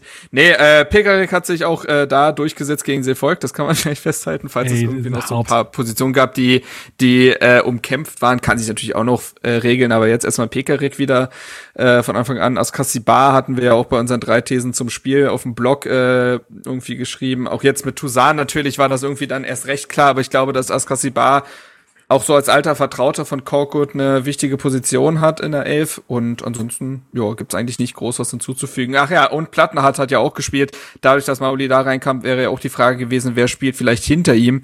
Und mit Plattner hat, hat man sich die defensiv solidere äh, Variante, äh, für, für die hat man sich entschieden, ähm, anstatt Mittelstädt, ähm, der damit auf die Bank rückt, der zuletzt unter Paldada immer gesetzt war. Ja, das dazu.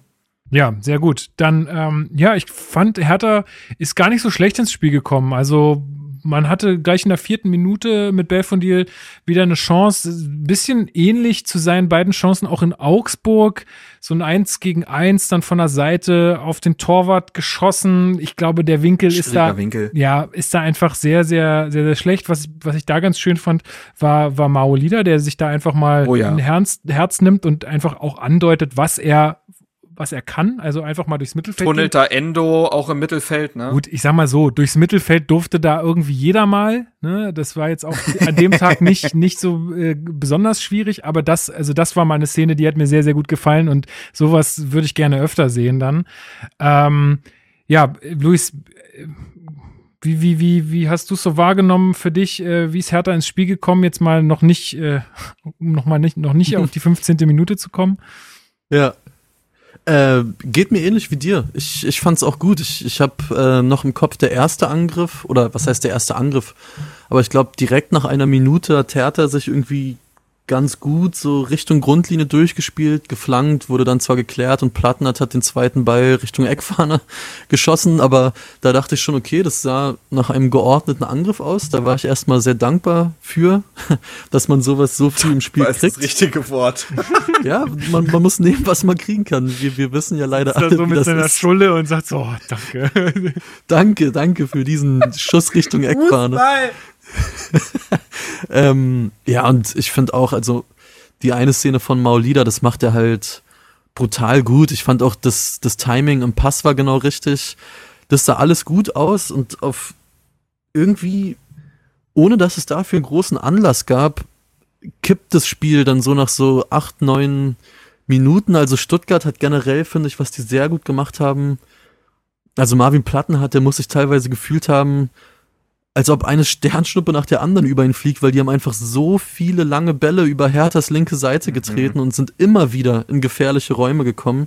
Und man hat dann, finde ich, äh, minütlich gemerkt, dass, dass dieses 4-4-2 auch ja noch nicht so in Fleisch und Blut übergegangen ist und dass da vieles, was das Verschieben angeht und das Stellungsspiel angeht, noch nicht so optimal geklappt hat. Und dann wurde Stuttgart immer gefährlicher und ja, ich weiß nicht, ob ich dann zu weit vorgreife, aber wie das 0 zu 1 dann fällt. Ähm, ja, gerne, mach. Also, ist halt ist halt irgendwie krass. Also Hertha ist ja eigentlich sogar im gegnerischen 16er. Ich glaube, Richter, Jovetic und Belfodil ja, stochern da irgendwie rum, also versuchen im Kurzpassspiel irgendwas aufzuziehen und es klappt nichts. Ja, und dann spielt Waldemar Anton ja einen guten Pass, aber auch einen Pass, der nie im Leben dafür sorgen darf, dass der Gegner frei aufs Tor zuläuft. Torunariga macht bei diesem, also die ganze Hertha-Mannschaft, die davor eigentlich relativ kompakt stand, steht plötzlich in der gegnerischen Hälfte. Ergo, das Abseits ist auch aufgehoben. 95. Minute, Hertha ja. muss noch äh, die letzte Ecke verwandeln. genau, genau. Und dann kommt dieser Pass durch. Ich glaube, Plattenhardt, Boyata, Torunariga stehen auch super eng beieinander und trotzdem kriegt keiner noch einen Fuß in den Ball. Mhm. Und Mamouche ist durch und macht es dann halt auch eiskalt. Und das war wirklich ein defensiver Meltdown, einfach, wo, wo nichts funktioniert hat und ja, leider nicht äh, der einzige in diesen Minuten dann. Ja, richtig. Äh, Marc, mach doch mal weiter. Wenn du jetzt nicht noch was zum 1 zu 0 sagen willst, dann kannst du ja gleich mal in der 19. Minute, weil es ja nur vier Minuten ja. später war, das war ja dann direkt bei uns allen. Es ist Wahnsinn.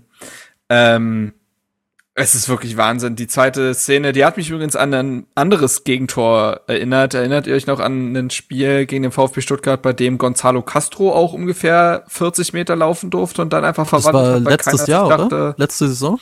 Letzt, ja, ich war auf jeden Fall noch Kann unter Labadia, bin ich mir ziemlich sicher. Also dementsprechend äh, würde das schon Sinn ergeben, ja.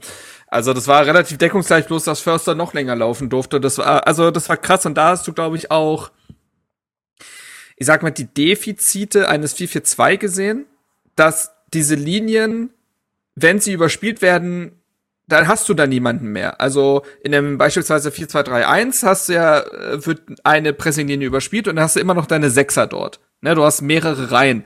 Und wenn du das in der, äh, wenn du so ein flaches 4-4-2 spielst, wenn die äh, Mittelfeldlinie überspielt wird, dann hast du nur noch die Verteidigungslinie und dann äh, hast du auch in der Szene gesehen, äh, halt Askasibar und Darida kommen bei Förster nicht mehr hinterher. Der kann laufen, laufen, laufen und irgendwann müsste, müssten sich die Innenverteidiger entscheiden. Pass auf, du bleibst bei Mamouche, der jetzt in den Strafraum zieht und ich verteidige nach vorne. Ist beides nicht passiert? Boyata und äh, Tonariga kleben am 16er und Förster darf abziehen und ja, defensiver Meltdown, das trifft da exakt genauso zu. Ähm, generell muss man ja auch sagen, das hast du auch gerade schon angesprochen, Luis, mit den äh, Diagonalbällen von Stuttgart, dass aber ich glaube, da bin ich wiederum frohen Mutes, dass ich sage, das lässt sich korrigieren. Das sind einfache Fehler, die ja. aber wiederum dann in der Trainingswoche korrigiert werden können.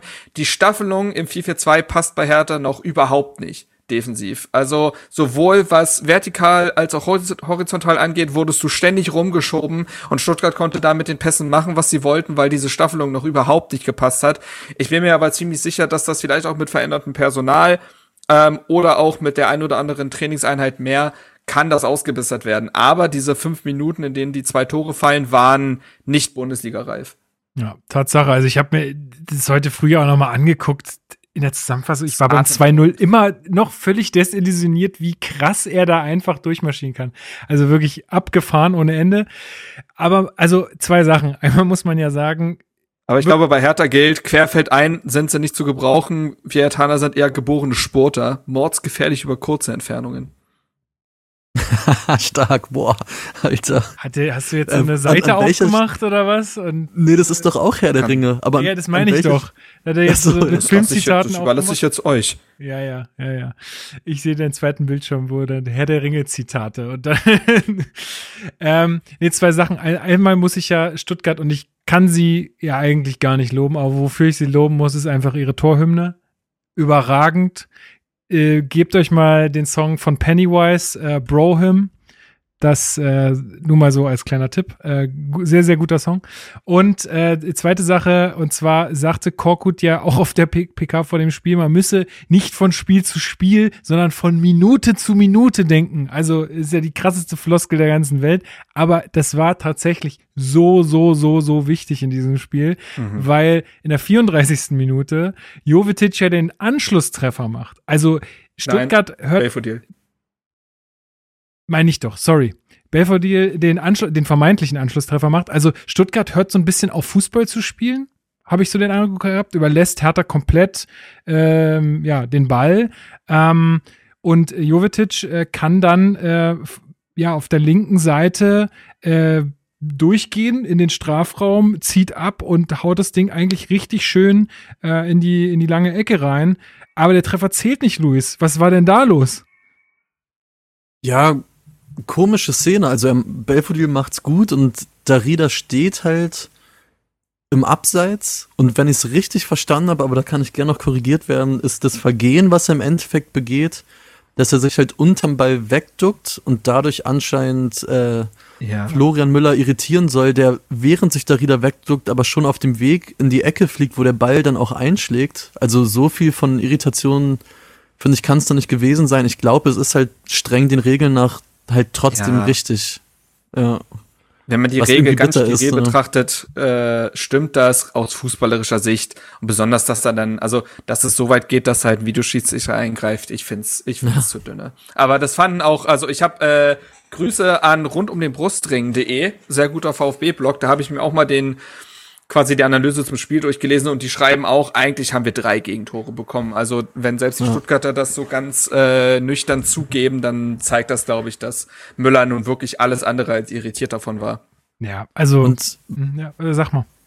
Achso, vielleicht hast du noch einen Punkt dazu? Ich wollte jetzt schon. Ja, ich, also ich, für mich ist es auch drin, also man Ach, das ist ja immer wieder diese, äh, diese Scheiße. Der VAR. Aber also wenn man, also wenn man ganz, wenn man ganz äh, nüchtern darauf gucken muss, muss man sagen, Darida, warum gehst du da hin?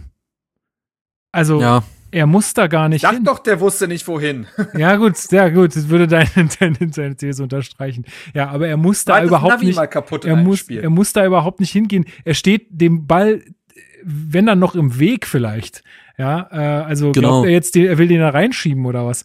Also, naja, egal. Ähm, ich glaube, damit müssen wir einfach leben. Ich fand es auch ein bisschen crazy, dass das dann irgendwie vor allen Dingen. Also die Frage ist ja, hat das Wegducken den Torhüter wirklich so beeinflusst? Ja, und das, das glaube ich halt nicht. Das glaube ich halt nicht. ja schon da in die Ecke. Er sieht den Ball die ganze Zeit. Ja, und das, das, das finde ich daran so schwierig. Also wenn der Keeper wie verwurzelt stehen bleibt, weil weil er den Ball gar nicht sieht, dann ist ja was anderes. Aber ich fand in dem Fall.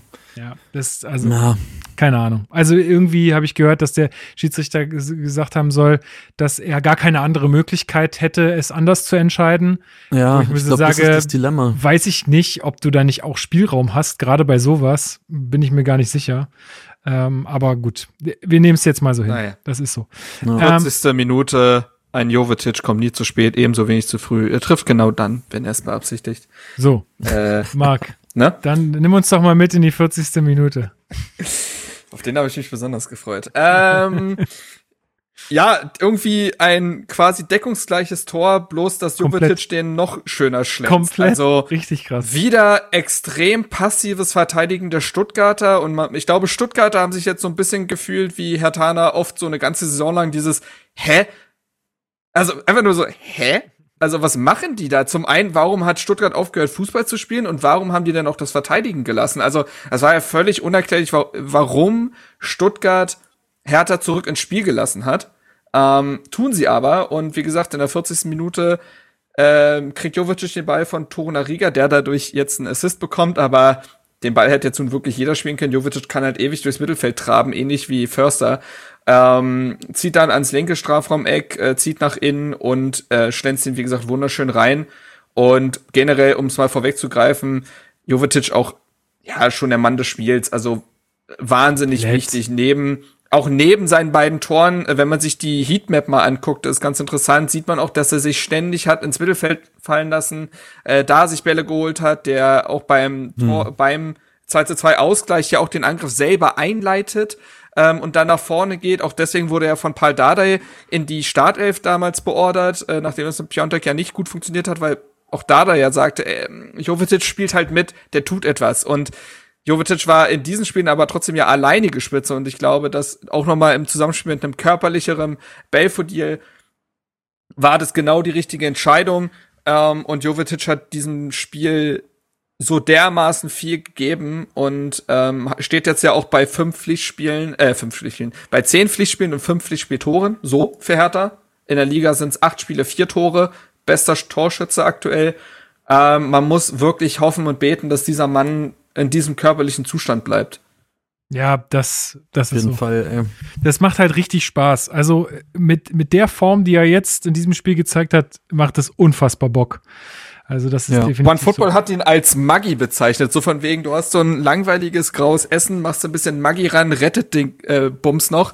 So ein bisschen ist es mit Jovetic, der bringt halt noch mal wirklich was Besonderes mit ran.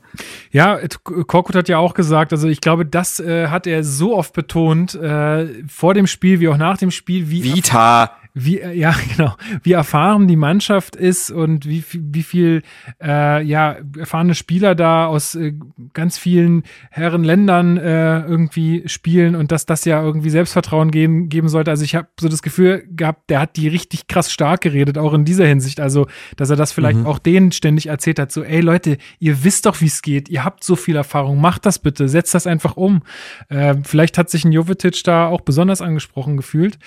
Ähm, also ich sagte ja schon, ne, Korkut meinte von Minute zu Minute denken. Ich glaube, nach einem so schnellen 0 zu 2 plus so einem aberkannten Tor dann äh, in ein, ein 1 zu 2 zu schießen, äh, Ja. finde ich, äh, finde ich schon, finde ich schon gut, auf jeden Fall erstmal, dass, dass die Mannschaft da nicht komplett auseinanderbricht. Hat man ja an dem Spieltag auch in einem anderen Spiel gesehen, wie das geht.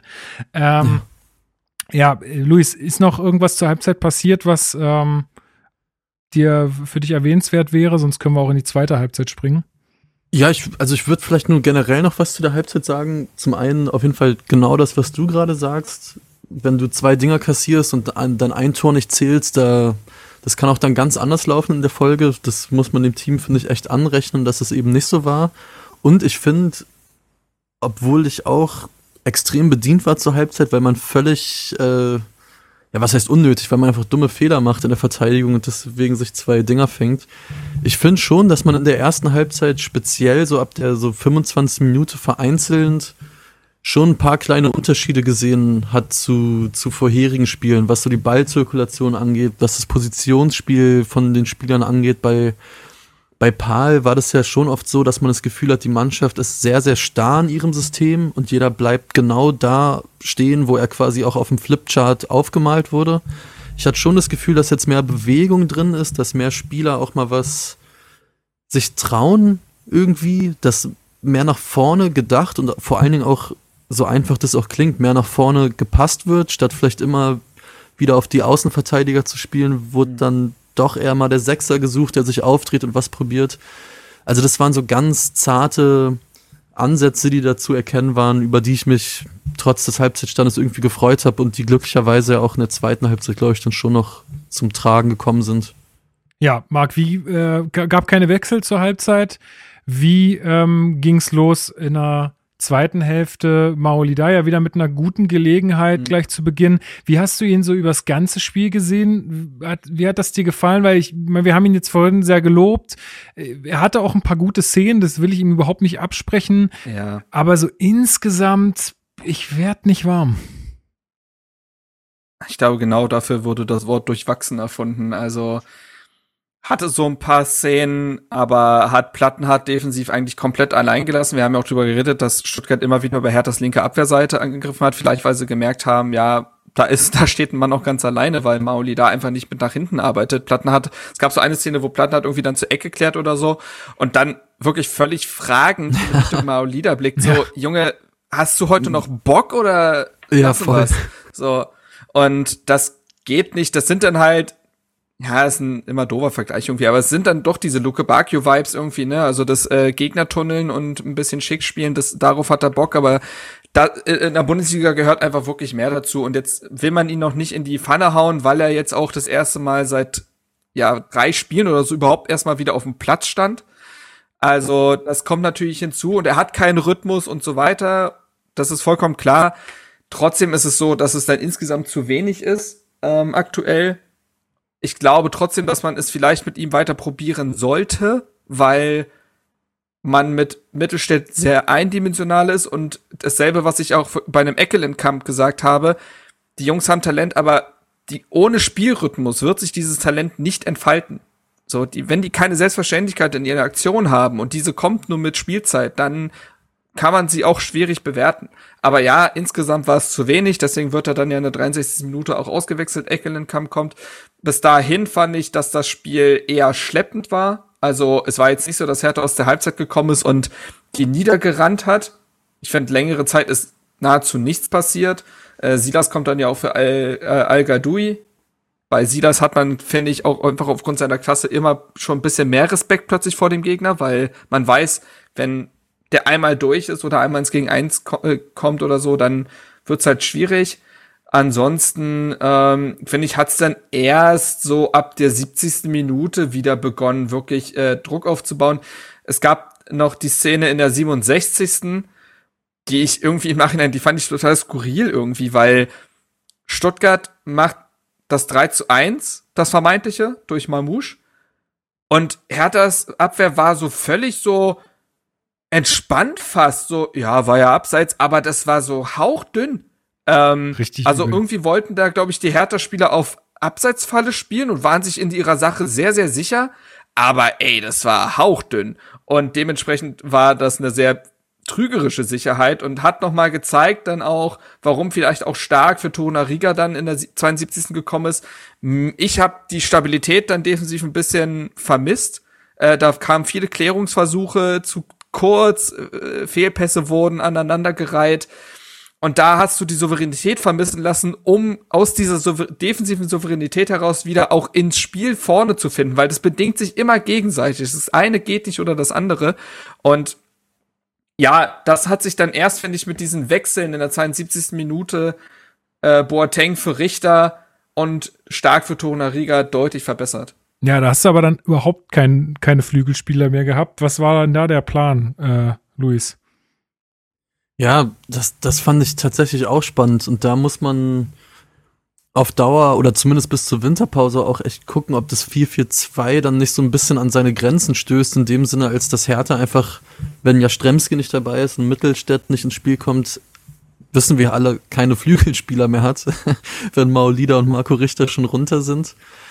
Ähm, tja, was war der Plan dahinter? Ich finde, so wie Marc auch sagt, mit diesen Wechseln ging bei Hertha so eine Phase los, wo noch mal eine andere Ballsicherheit ins Spiel kam, wo die Bälle länger gehalten worden sind, wo auch das Kurzpassspiel wieder ein bisschen besser aussah und wo Hertha vor allen Dingen super viele zweite Bälle gewonnen hat. Also war zumindest Exakt. mein Eindruck. Da hat Hertha es immer wieder geschafft, auch mal richtig dran zu bleiben und noch mal zu flanken und sich noch mal reinzuspielen. Also ohne dass es jetzt so ein Offensivsturm war, aber da hat Hertha endlich mal so ein bisschen was wie eine Druckphase entwickelt und durch diese ganzen Sechser, Achter, Zehner, wie man sie auch nennen will, war da einfach viel Ballsicherheit dabei. Ich fand auch Eckelenkamp, klar, es ist schwierig für den, wenn er oft über den linken Flügel kommt, was ich ihm aber echt zugutehalten will. Ich fand, er war körperlich richtig gut im Spiel, weil er hatte auch schon ein paar Spiele, ich, gegen wen waren das? Mhm. Auch im Pokal gegen Leipzig. Preußen Münster zum Beispiel oder gegen Leipzig, genau, wo man das Gefühl hatte, der ist körperlich nicht auf der Höhe, der gibt Bälle zu leicht her, fand ich ihn diesmal sehr robust, hatte auch ein paar gute Aktionen. Und speziell mit Boateng, finde ich, kann man echt sagen, hat das Spiel dann nochmal auf Herthas Seite eine andere Ordnung bekommen, eine Struktur, eine andere Struktur nochmal bekommen und dadurch auch echt eine andere Zielstrebigkeit. Und Boateng leitet das zweite Zweier dann auch mit ein, was ja im Endeffekt einfach ein simpler Ball links raus ist und Plattenhardt schlägt mal wieder eine gute Flanke und dann muss man sagen, ey, Ishak Belfodil, der spielt einfach wirklich gut seit zwei Spielen. Der macht Bälle fest, der ist aktiv, der lässt sich fallen. Er schießt zwar noch keine Tore, aber wie er den Ball ablegt, ja, das ist ein wunderschönes Tor. Man muss Hätte ja generell beinahe sein sagen, Tor geschossen, aber er hätte beinahe sein Tor geschossen, was auch wunderschön gewesen wäre. Man muss generell sagen, wir sehen in den letzten Spielen zwar nicht so viele Tore, dafür aber ziemlich geile. Also dieser Marco Richter Seitfallzieher, Jovetic gegen Leverkusen, Jovetic in dem Spiel jetzt, sind schon ein paar schicke Hütten dabei und Also das Tor, das 2-2, finde ich, war dann auch verdient. Es hat sich so in den sieben, acht Minuten davor angedeutet. Da wurde Hertha immer besser und dass sie es dann so ausspielen, hat ja mich noch- überrascht und beeindruckt, aber schön anzuschauen. Da Ey. war ja noch der Hammerfreischuss von Jovetic dabei. Oh, der stimmt. war Alter, was ein 53. Brett ja. eigentlich. Auch nochmal richtig Boah. übel. Also das, Also- wo ich meinte vorhin, ne, das macht einfach Spaß, dann zuzugucken. Ja, der, der, ist ein, der ist ein geiler, der ist ein bisschen, es erinnert mich fast ein bisschen, auch wenn es ein anderer Spielertyp ist, an so einen Kalu, der einfach so viel Erfahrung hat und Mhm. Gespür für das Flair Spiel auch. hat und Flair hat, genau, und, und dann so Dinge einfach macht, ey, weil wenn der Freistoß einfährt, Junge, also wie der Müller den auch hält, Respekt. Einfach Aber vielleicht gesund auch ein Wort- bleiben. Bitte gesund bleiben. Ja, auch, auch, also, ähm, also zum einen fand ich auch einfach das 2 zu 2, das war ein fußballerisch wirklich gut herausgespieltes Tor. Es war ja nicht, also Voll. zum Beispiel das Tor von Jovetic gegen Leverkusen war eine Einzelaktion, Richter gegen Gladbach war eine Einzelaktion, aber das Tor, wie gesagt, Jovetic äh, spielt auf Plattenhardt, der spielt dann auf äh, wirklich sehr gut auf Belfodil, der so gut mitdenkt und den da abkropfen lässt, äh, lässt äh, technisch stark und Jovetic kann dann, der da mitgelaufen ist, einschieben. Das war ein fußballerisch wertvolles Tor und sowas wiederum haben wir in der Saison nahezu nie gesehen. Das ist vielleicht das sch- schönste Tor in der Kombination, was Hertha Ja. in dieser Saison geschossen hat. Und das fände ich auch interessant, dass also unter Paul Dardai lag Hertha in dieser Saison auch öfter zurück. So. Und dann war ja, ist ja eigentlich immer die Mission, wie finde ich zurück in dieses Spiel? Letztes Beispiel vielleicht dieses Derby.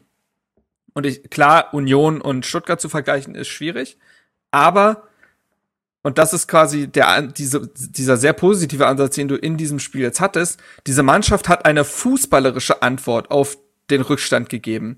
Gegen Union wollten sie alle. Das haben wir auch damals gesagt, dass der Kampf, der war da. Es ist nicht so, dass die Attitüde zum Spiel nicht gepasst hätte, aber dieses, was auch Bobic vielleicht sagte, dass aber jeder irgendwie für sich so ein bisschen war und es kein gemeinsames Ziel gab, das hat sich in diesem Spiel anders angefühlt. Und ich finde, in der ersten Halbzeit hatten, also es musste sich auch in diesem Spiel entwickeln. Jovetic, Belfodil, Mauliana und Richter, die hatten in der ersten Halbzeit nichts miteinander zu tun. Also, das waren vier Menschen, die zufällig alle in Berlin gemeldet sind und ein blaues Trikot getragen haben, aber fußballerisch hatten die nichts miteinander zu tun. Und das hat sich über die Minuten verbessert und dieses Tor war dann quasi daraus, äh, das war dann so die Krönung des Ganzen. Ähm, und das zeigt halt, dass diese Truppe ja durchaus zu Fußball imstande ist, wenn sie es zusammen macht. Und ich kann mir vorstellen, dass vielleicht Taifun Korkut in dem Punkt der bessere Fußballlehrer ist. Er wird diese Mannschaft nicht emotional mitreißen. Er wird vor allem die Fans und das Umfeld nicht emotional mitreißen. Diese Trainerentscheidung kann sich nur rechtfertigen lassen und trifft nur auf Zustimmung, wenn sich die Ergebnisse bessern werden. Sowohl was auf dem Platz passiert, als auch auf der Anzeigetafel. Und das war jetzt so ein erster Nachweis, dass es vielleicht besser werden kann als mit Paul Dardai. Auch Ja. wenn natürlich die Langzeitprobe noch aussteht. Ja, aber ich möchte gar nicht ausschließen, dass wenn das wirklich Erfolg, also jetzt sind wir weit in die Zukunft gedacht und sehr spekulativ, aber wenn das wirklich erfolgreich ist, dann möchte ich gar nicht ausschließen, dass das nicht auch emotional mitreißen kann. Also ich fand, er war schon auch aktiv an der Seitenlinie. Ähm, Ja. Ey, also ne? Ingame-Coaching war voll da. Ja. Also keine Frage. Also das, das Aber muss man ich finde, er lassen. gibt jetzt, er ist, er hat, er zeigt irgendwie weniger, vielleicht muss er auch irgendwann aus sich herauskommen, das ist ja, oder jeder ist auch ein anderer Typ und ich will das ihm auch gar nicht negativ anhängen, aber mit Paul Dardai hattest du irgendwie immer mehr, immer mehr Herz einfach Ja, ja, in allem. Gut, Ähm, aber das, du finde mal jemanden, der neben Dardai und Klopp dann irgendwie doch so ein Typ ist. Also, keine Ahnung. Da ist ja auch irgendwie nur Profis Ja. da in der Bundesliga. Nee, es ist ja auch, ist ja, ist ja auch klar. Aber ähm, und ich würde gerne noch ein Wort zu Kevin Prince Boateng verlieren, der ja dann Ja, auf jeden Fall. Äh, ich, das ist, Mann, ey, jede Minute, wo der auf dem Feld steht, weine ich wirklich dieser Chance nach, dass der vor drei Jahren hätte schon in Berlin sein können. Wirklich, das ist so ein ganz wehmütiges Gefühl, weil dieser 2018er Boateng als Leistungsträger den DFB-Pokal mit Eintracht Frankfurt gewonnen hat. In was für einer Form der damals noch war. Und er sich ja damals schon Härte angeboten hat und naja, wir wissen. Und dann vielleicht auch um den Bogen zu spannen zu Underground of Berlin, dass du diese Identifikationsfigur viel früher hättest bekommen können. Plus, wenn der auf dem Feld steht, der macht die rein fußballerisch technisch alle nass. Alle.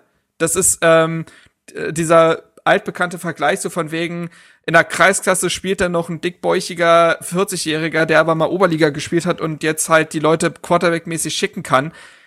Ähm, leider macht der Körper nicht mehr so mit, äh, wie er es mal getan hat, aber rein fußballerisch ist das eine Augenweide. Jeder Pass ergibt Sinn, jeder Pass ist technisch sauber gespielt. Dazu dieser Abschluss in der, oh, was war denn das ja. für eine Minute? Irgendwas, ähm, 80. irgendwie, also so. Äh, in, der, in der 90. Also. Ich bin mir relativ sicher, dass wenn da kein Stuttgarter gestanden hätte, hätte der den Volley da aber sowas von reingeknallt, äh, weil er den perfekt nimmt und der kann technisch Dinge, die kein anderer auf dem Feld kann. Höchstens halt noch ein Jovetic.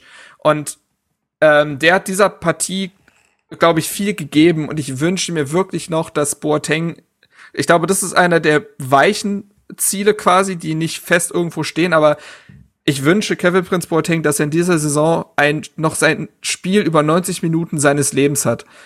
Das, das braucht, das soll er noch mal bekommen, weil der kann noch so viel. Ja. Tatsache. Gut, ich glaube, da haben wir das, das Spiel ganz gut abgerissen. Wie fällt denn jetzt ähm, das Fazit aus? Also ich muss ähm, sagen, dass ich äh, damit total zufrieden bin, dass es jetzt 2-2 ausgegangen ist, auch um nochmal ein bisschen zurückzugehen, weil es dann doch am Ende auch nochmal eine Druckphase von Stuttgart gab. Also oh ja. in den Situationen, da saß ich wirklich mit so halb die Hände vor den Augen, weil ich einfach nicht zusehen konnte, wie Stuttgart da jetzt nochmal in den Strafraum kommt und nochmal eine Ecke kriegt. Und äh, ja, in der Vergangenheit äh, war es ja dann auch manchmal so, dass wir dann noch das Tor gefangen haben. Ähm, das hat es jetzt diesmal ausgeblieben, Gott sei Dank. Ich glaube, in Summe und über das ganze Spiel gesehen geht dieses 2-2 total in Ordnung. Man hat sich halt einfach in den ersten 20 Minuten da verkackt, in denen man dann, oder in diesen paar Minuten, in denen man da so im Tiefschlaf war dass die Mannschaft so zurückkommt, ist sehr, sehr wichtig gewesen und das sollte man jetzt auch mitnehmen und ist auch wirklich sehr, sehr positiv zu erwähnen, dass man das äh, geschafft hat. Ich glaube, wir haben echt schon gute fußballerische Ansätze gesehen. Ihr habt es jetzt gerade schon gesagt, auch äh, speziell beim 2 zu 2. Luis, welche Erkenntnisse kannst du denn jetzt schon aus diesem Spiel ziehen, auch was, was so die Personaliteil von Korkut angeht? Also, weil ich das auch schon gefragt worden bin von einigen, ich habe gesagt, ey, viel zu früh. Ja, sehe ich genauso. Also, was ihn jetzt als Trainer und seine Philosophie angeht, da maße ich mir auch, auch noch kein Urteil an. Der Mann hatte jetzt, äh, hatte der überhaupt eine volle Trainingswoche? Nee, nicht mal, oder? Mhm. Wann ist der gekommen? Montag, also nicht, ja. nicht äh, ja, ja, plus minus. Trotzdem ist ja egal. Also. Ist es sehr kurz, genau. Ähm, ja, ich nehme aus dem Spiel sehr viel Gemischtes mit. Zum einen defensiv, klar, äh, zwei riesige Böcke geschlagen, was so nicht passieren darf. Aber das ist, glaube ich, jedem, der da auf dem Feld stand und auch daneben stand, bewusst. Offensiv, wie gesagt, finde ich, war, war für härter Verhältnisse viel dabei, was Mut macht. Also was das Positionsspiel angeht, wie gesagt, was das Passspiel angeht.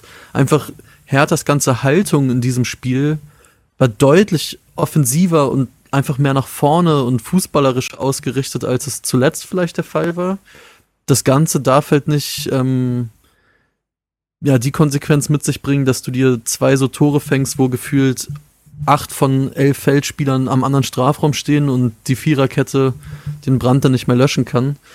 Ähm, ich bin gespannt, wie lang, also was ich eben auch schon meinte, das 4-4-2, wie Härte damit auf Dauer klarkommt, auch einfach was, was die Alternativen für die Flügelposition angeht, ob, ob Korkut weiter darauf setzt oder ob er das auch Chamäleonartig, wie er auch gesagt hat, mehr und mehr äh, anpassen wird. Kurz einmal darauf antworten. Ja, gern. Ähm, also Typhon Korkut lässt gerne 4-4-2 spielen, aber es muss gar nicht das flache 4-4-2 sein. Er hat öfter auch schon mal eine Raute gespielt, die ja jetzt auch wieder sehr modern ist. Ich kann mir also vorstellen, dass er, wenn ein Serda wieder fit ist, auch dann, wenn ein Toussaint wieder dabei ist, aber vor allen Dingen um Serda geht's mir jetzt, dass er sagt, ich verzichte auf die ähm, Flügelposition. Man müsste sich natürlich mhm. dann anschauen, was ein Marco Richter macht, aber der ist ja auch durchaus jemand, der dann als so eine hängende Spitze oder so spielen kann. Aber besonders links wird's halt schwer, dass du dann mit einer Raute spielst. Du hast mit Askasibar eigentlich einen ganz interessanten Achter dafür sogar. Es, äh, Toussaint kann den Sechser geben, du hast Darida, du hast Serda, du hast eigentlich auch ein paar Zehner. Ähm, die du da spielen lassen könntest. Beispielsweise könnte auch ein Jovetic auf die Zehen rücken oder du lässt einen Eckelenkamp jetzt von Anfang an ran. Und ich kann mir vorstellen, dass man, dass das vielleicht die langfristige Lösung ist. Ja, ja, nee, sehe seh ich absolut. Also bin ich, bin ich auch einfach total gespannt, wie Korkut das regelt. Noch eine Erkenntnis, die ich mitnehme, ist, äh, was ich bei der Aufstellung auch schon meinte, Belfodil und Jovetic sind glasklar gerade für mich gesetzt. Ich sehe überhaupt gar keine Argumente für Piontek oder Selke, auch wenn es sehr hart klingt, weil Jovetic mhm. und Belfodil fußballerisch dieser Mannschaft einfach viel mehr geben als die beiden. Ja, ja und ich meine, ich glaube, man muss sich jetzt echt davor hüten, zu euphorisch zu werden, weil jetzt spielt man zu Hause gegen Bielefeld, ey, und das muss halt gewonnen werden. Da kommen wir, da, da kommen wir gleich da noch. Da gibt's gar keinen Drumherum. Da genau, kommen wir ja. gleich noch drauf. Also da kann es nur darum gehen, siegt ihr Narren. Äh, oh Mann, ey. ähm, eine Sache, die ich auf jeden Fall noch sagen wollte, weil die in meinem Fazit jetzt gefall, äh, gefehlt hat. Stuttgart war auch wirklich nicht gut. Das ja, voll. Hast du recht. Muss man recht. einfach ja. in die Bewertung mit einbeziehen. Ja, super geil, dass wir da zurückgekommen sind, aber Stuttgart war desolat in vielen Punkten. Deswegen. Ja, ähm, und so unerklärlich desolat. Ja. Ne? Also dann, dann hat es eigentlich funktioniert und dann sagen sie sich doch wieder. Aber äh, das war auch interessant. Ich habe mir die Pressekonferenz angeguckt und Pellegrino Matarazzo, der VfB-Trainer, der wirkte auch ein bisschen ratlos auf der PK, beziehungsweise sagte er, es ist kein gesamtmannschaftliches Problem gewesen, sondern es hätten ja. sich nur einzelne Spieler rausgenommen. Wow. Da bin ich auch mal gespannt, äh, was ist da beim VfB, den ich auch immer ganz gern verfolge, weil ich das ganze Konzept von denen interessant finde, weil, wie das da weitergeht. Ähm, aber ja, das, das hat Hertha natürlich in die Karten gespielt. Ich würde auch sagen, es ist halt Licht und Schatten gewesen. Man muss auch da, also wir waren oft in dieser Folge da, wo man sagt, man kann nicht immer ins Extreme gehen. Es war nicht überragend, mhm. es war auch nicht katastrophal. Es hatte seine Momente. Ähm, ich finde, die Fehler, die gemacht wurden, sind, wenn man es positiv formulieren will, solche Fehler, die du im Training ausmerzen kannst. Ich glaube, das ist auch, das hat Typhon Korkut ja auch gesagt, es ist immer das eine, eine Mannschaft von außen irgendwie zu analysieren und dann an der Seitenlinie zu stehen. Das Trainerteam hat jetzt ganz neue Erkenntnisse über die Spieler, wie die sich auf dem Feld verhalten, taktische Disziplin, wie verhalten sie sich gesamtmannschaftlich und so weiter. Und ich, das kann ja auch der Mannschaft total nützen, dass du jetzt in der Woche sehr konkret weißt, woran du arbeiten musst. Vielleicht kehrt auch schon Suat Serda gegen Bielefeld zurück. Ich glaube, ohne da Rieder nahe treten zu wollen, das wäre ein Instant Upgrade. ähm, ja, safe. Und und äh, dementsprechend kann ich mir vorstellen, dass, äh, dass, äh, dass das an sich ein okayer Start ist. Du hast auch nicht verloren. Ähm, das ist auch, und für die Moral natürlich so 0 zu 2 aufgeholt zu haben, das ist völlig egal, wie der Gegner dir das hingelegt hat, ist das gut für die Moral. Und deswegen bin ich mal sehr gespannt. Du hast jetzt mit Bielefeld, ich will nicht zu weit vorgreifen, wir brauchen ja noch einen Jingle. Hast du einen Gegner, den du, glaube ich, auf Basis, de auf Basis dessen, was in diesem Spiel passiert ist, durchaus schlagen kannst. Komm, auf, äh, also aufgrund der schon vorangeschrittenen Zeit, die Zeit verfliegt einfach mit euch beiden. Es ist einfach so. Äh, und äh, dessen, dass ihr jetzt eh hier schon die ganze Zeit äh, loslegt, machen wir den hier. Am Wochenende wird wieder Fußball gespielt. Wer macht ja. das Rennen? Ich weiß gar nicht, wer spielt denn überhaupt? Hertha BSC spielt zu Hause gegen die Arminia aus Bielefeld, die aktuell den Tabellenrang 17 bekleiden mit 10 Punkten, hinter Augsburg mit 13 Punkten und vor Gräuter Fürth mit einem Punkt. Torverhältnis ist bei minus 10. Ähm, ja, die, die letzten Spiele, muss man sagen, bei, bei, bei Bielefeld äh, gegen Köln ein Unentschieden geholt, gegen die Bayern verloren, gegen Wolfsburg äh, ein Unentschieden geholt. Ähm, ja, wie, wie sieht es da aktuell aus? Ich glaube, die darf man nicht so ganz abschreiben oder darf sich da nicht zu sicher sein. Ich sag mal, zehn Punkte sind, äh, sind auch nicht so viel weniger als wir. Also, mein klar, fünf, aber trotzdem, ich finde es jetzt, also es ist kein Selbstläufer, aber klar, es muss gewonnen werden. Ihr habt es jetzt schon häufig angesprochen, Luis. Äh, was erwartest du äh, für ein Spiel? Ja, Bielefeld, super eklige Mannschaft einfach, finde ich. Also, ich weiß nicht, ob du es gerade schon gesagt hast. Ich glaube, sieben, ja, siebenmal unentschieden schon gespielt, auch nur einmal gewonnen, ja. ja. Aber die sind nicht so leicht zu schlagen, weil die einfach die Grundtugenden eigentlich so gut wie immer auf den Platz bringen. Man erinnere sich, die haben jetzt auch bei den Bayern äh, ja, spät 0-1 verloren. Die haben äh, einen Torwart im Kasten, der für mich glasklar eigentlich in die Nationalmannschaft gehört. Der zu, für mich einer der drei besten Keeper Deutschlands. Also ist vielleicht ein Hot Take, aber ich finde Ortega ist ein überragender Keeper. Mhm, Gehe ich mit. Und ich meine, aus härter Perspektive, du hattest jetzt halt diesen wie letztes Jahr, wo man Köln hatte und Freiburg und Mainz und da hat man sich eher dann unten fest verankert als hoch äh, gekämpft. Ich meine, wir haben jetzt gegen Stuttgart und Augsburg jeweils nur einen Punkt geholt. Damit ist die direkte Konkurrenz zwar nicht vorbeigezogen, das heißt aber auch, du musst jetzt Bielefeld schlagen, weil dann bist du acht Punkte vor denen, also vor dem 17. Platz. Äh, Fürth kann man jetzt einfach mal mittlerweile schon außen vor lassen. Das wäre zumindest ein Mini-Polster, aber ich glaube, Ähm, Bielefeld ist, ist kein Quatsch. Also die wissen schon, wie man auswärts auch zur Not auch nur einen Punkt mitnimmt. Die wissen, wie man verteidigt. Die wissen, wie die einem Gegner die Stärken nehmen können. Das wird, glaube ich, richtig, richtig, richtig schwer. Und ja nicht nur das, die können ja auch sogar richtig kicken. Also das vertraut man, das denkt man gar nicht. Aber nee, es ist halt wirklich so, die haben sich int super interessante Spieler im Sommer geholt. Vassiliades, Robin Haag, äh, Brian Lasme, Patrick Wimmer, Krüger. Die, Dieser die Wimmer, spielen, äh, die spielen guten Fußball tatsächlich. Ähm, die hätten deutlich mehr Spiele in dieser Saison gewinnen müssen, haben aber eine Sache nicht, und zwar einen Knipser. Also es mangelt extrem an der Effizienz das ist ein großes Problem. Die hätten gegen Köln gewinnen müssen. Und das ist Köln. So. Und solche Spiele hatten sie in der Saison jetzt schon öfter, dass sie einfach das Spiel nicht zumachen konnten.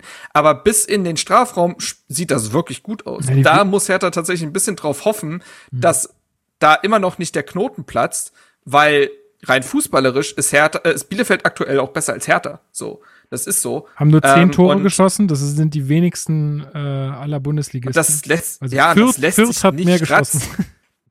Ja, das lässt sich rational eigentlich nicht erklären, weil das Offensivspiel funktioniert. Ich glaube, das ist auch einer der Gründe, warum man an Frank Kramer festhält, auch wenn die Punktebilanz nicht so gut aussieht, weil man eigentlich denkt, also auf dem Feld sieht, das funktioniert.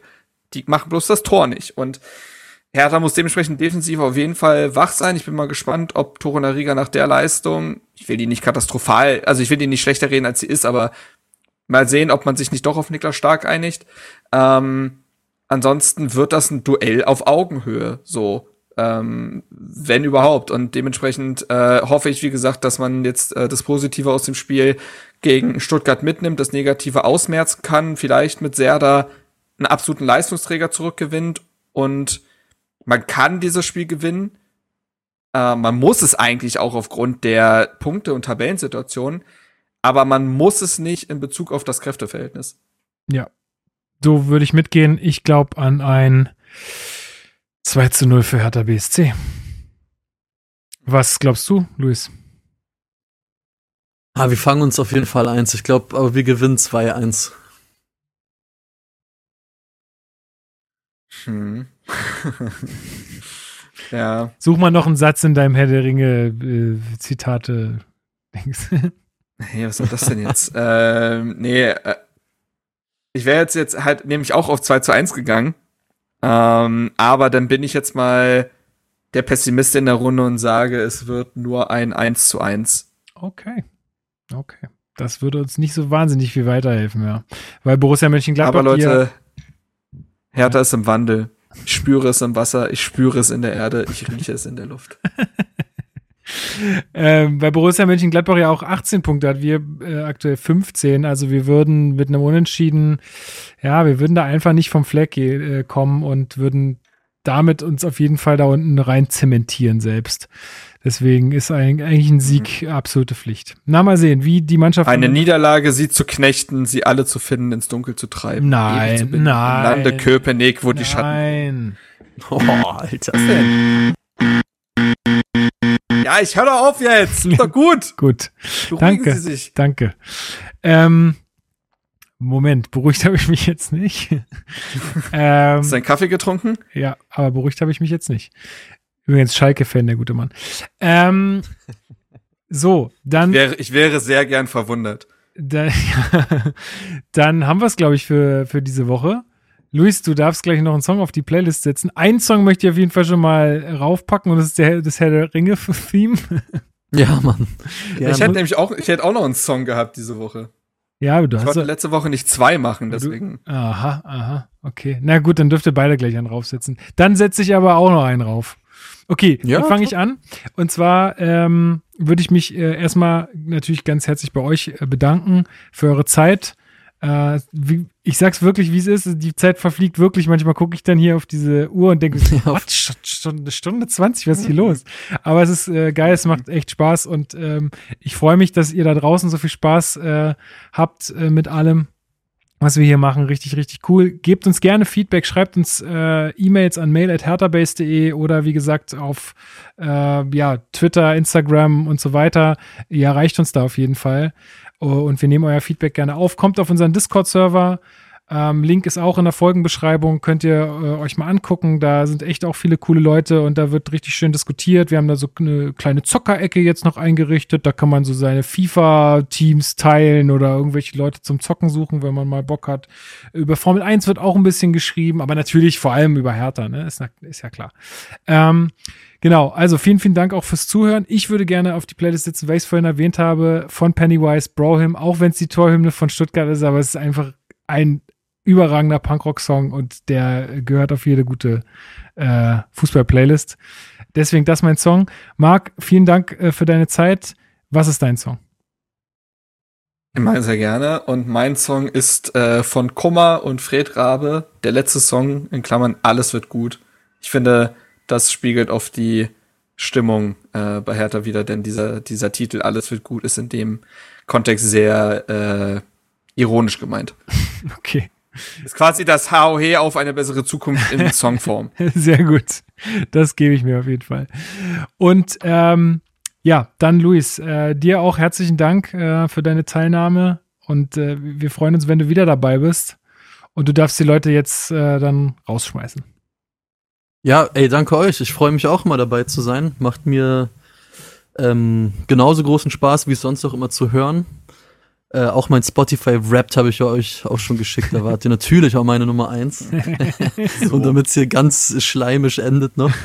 Aber, aber ist ja ein Fakt. Ähm, als Song nehme ich einen Song, das ich höre ja relativ, ja, mittlerweile wirklich relativ viel, viel Rap und endlich hat mich mal ein Song wieder sehr überrascht. Und zwar ist der Song von Haiti, die macht generell sehr viel so abgefahrenes Zeug. Und der Song heißt, äh, heißt Gabba und ist eine der wildesten, im weitesten Sinne des Wortes, Hip-Hop-Nummern, die ich seit langem gehört habe. Und deswegen werfe ich die einfach mal drauf. Cool. Ähm, ja, freue mich, wie immer dabei gewesen zu sein. Macht großen Spaß. Äh, schöne Grüße an alle da draußen. Bleibt gesund. Hau he.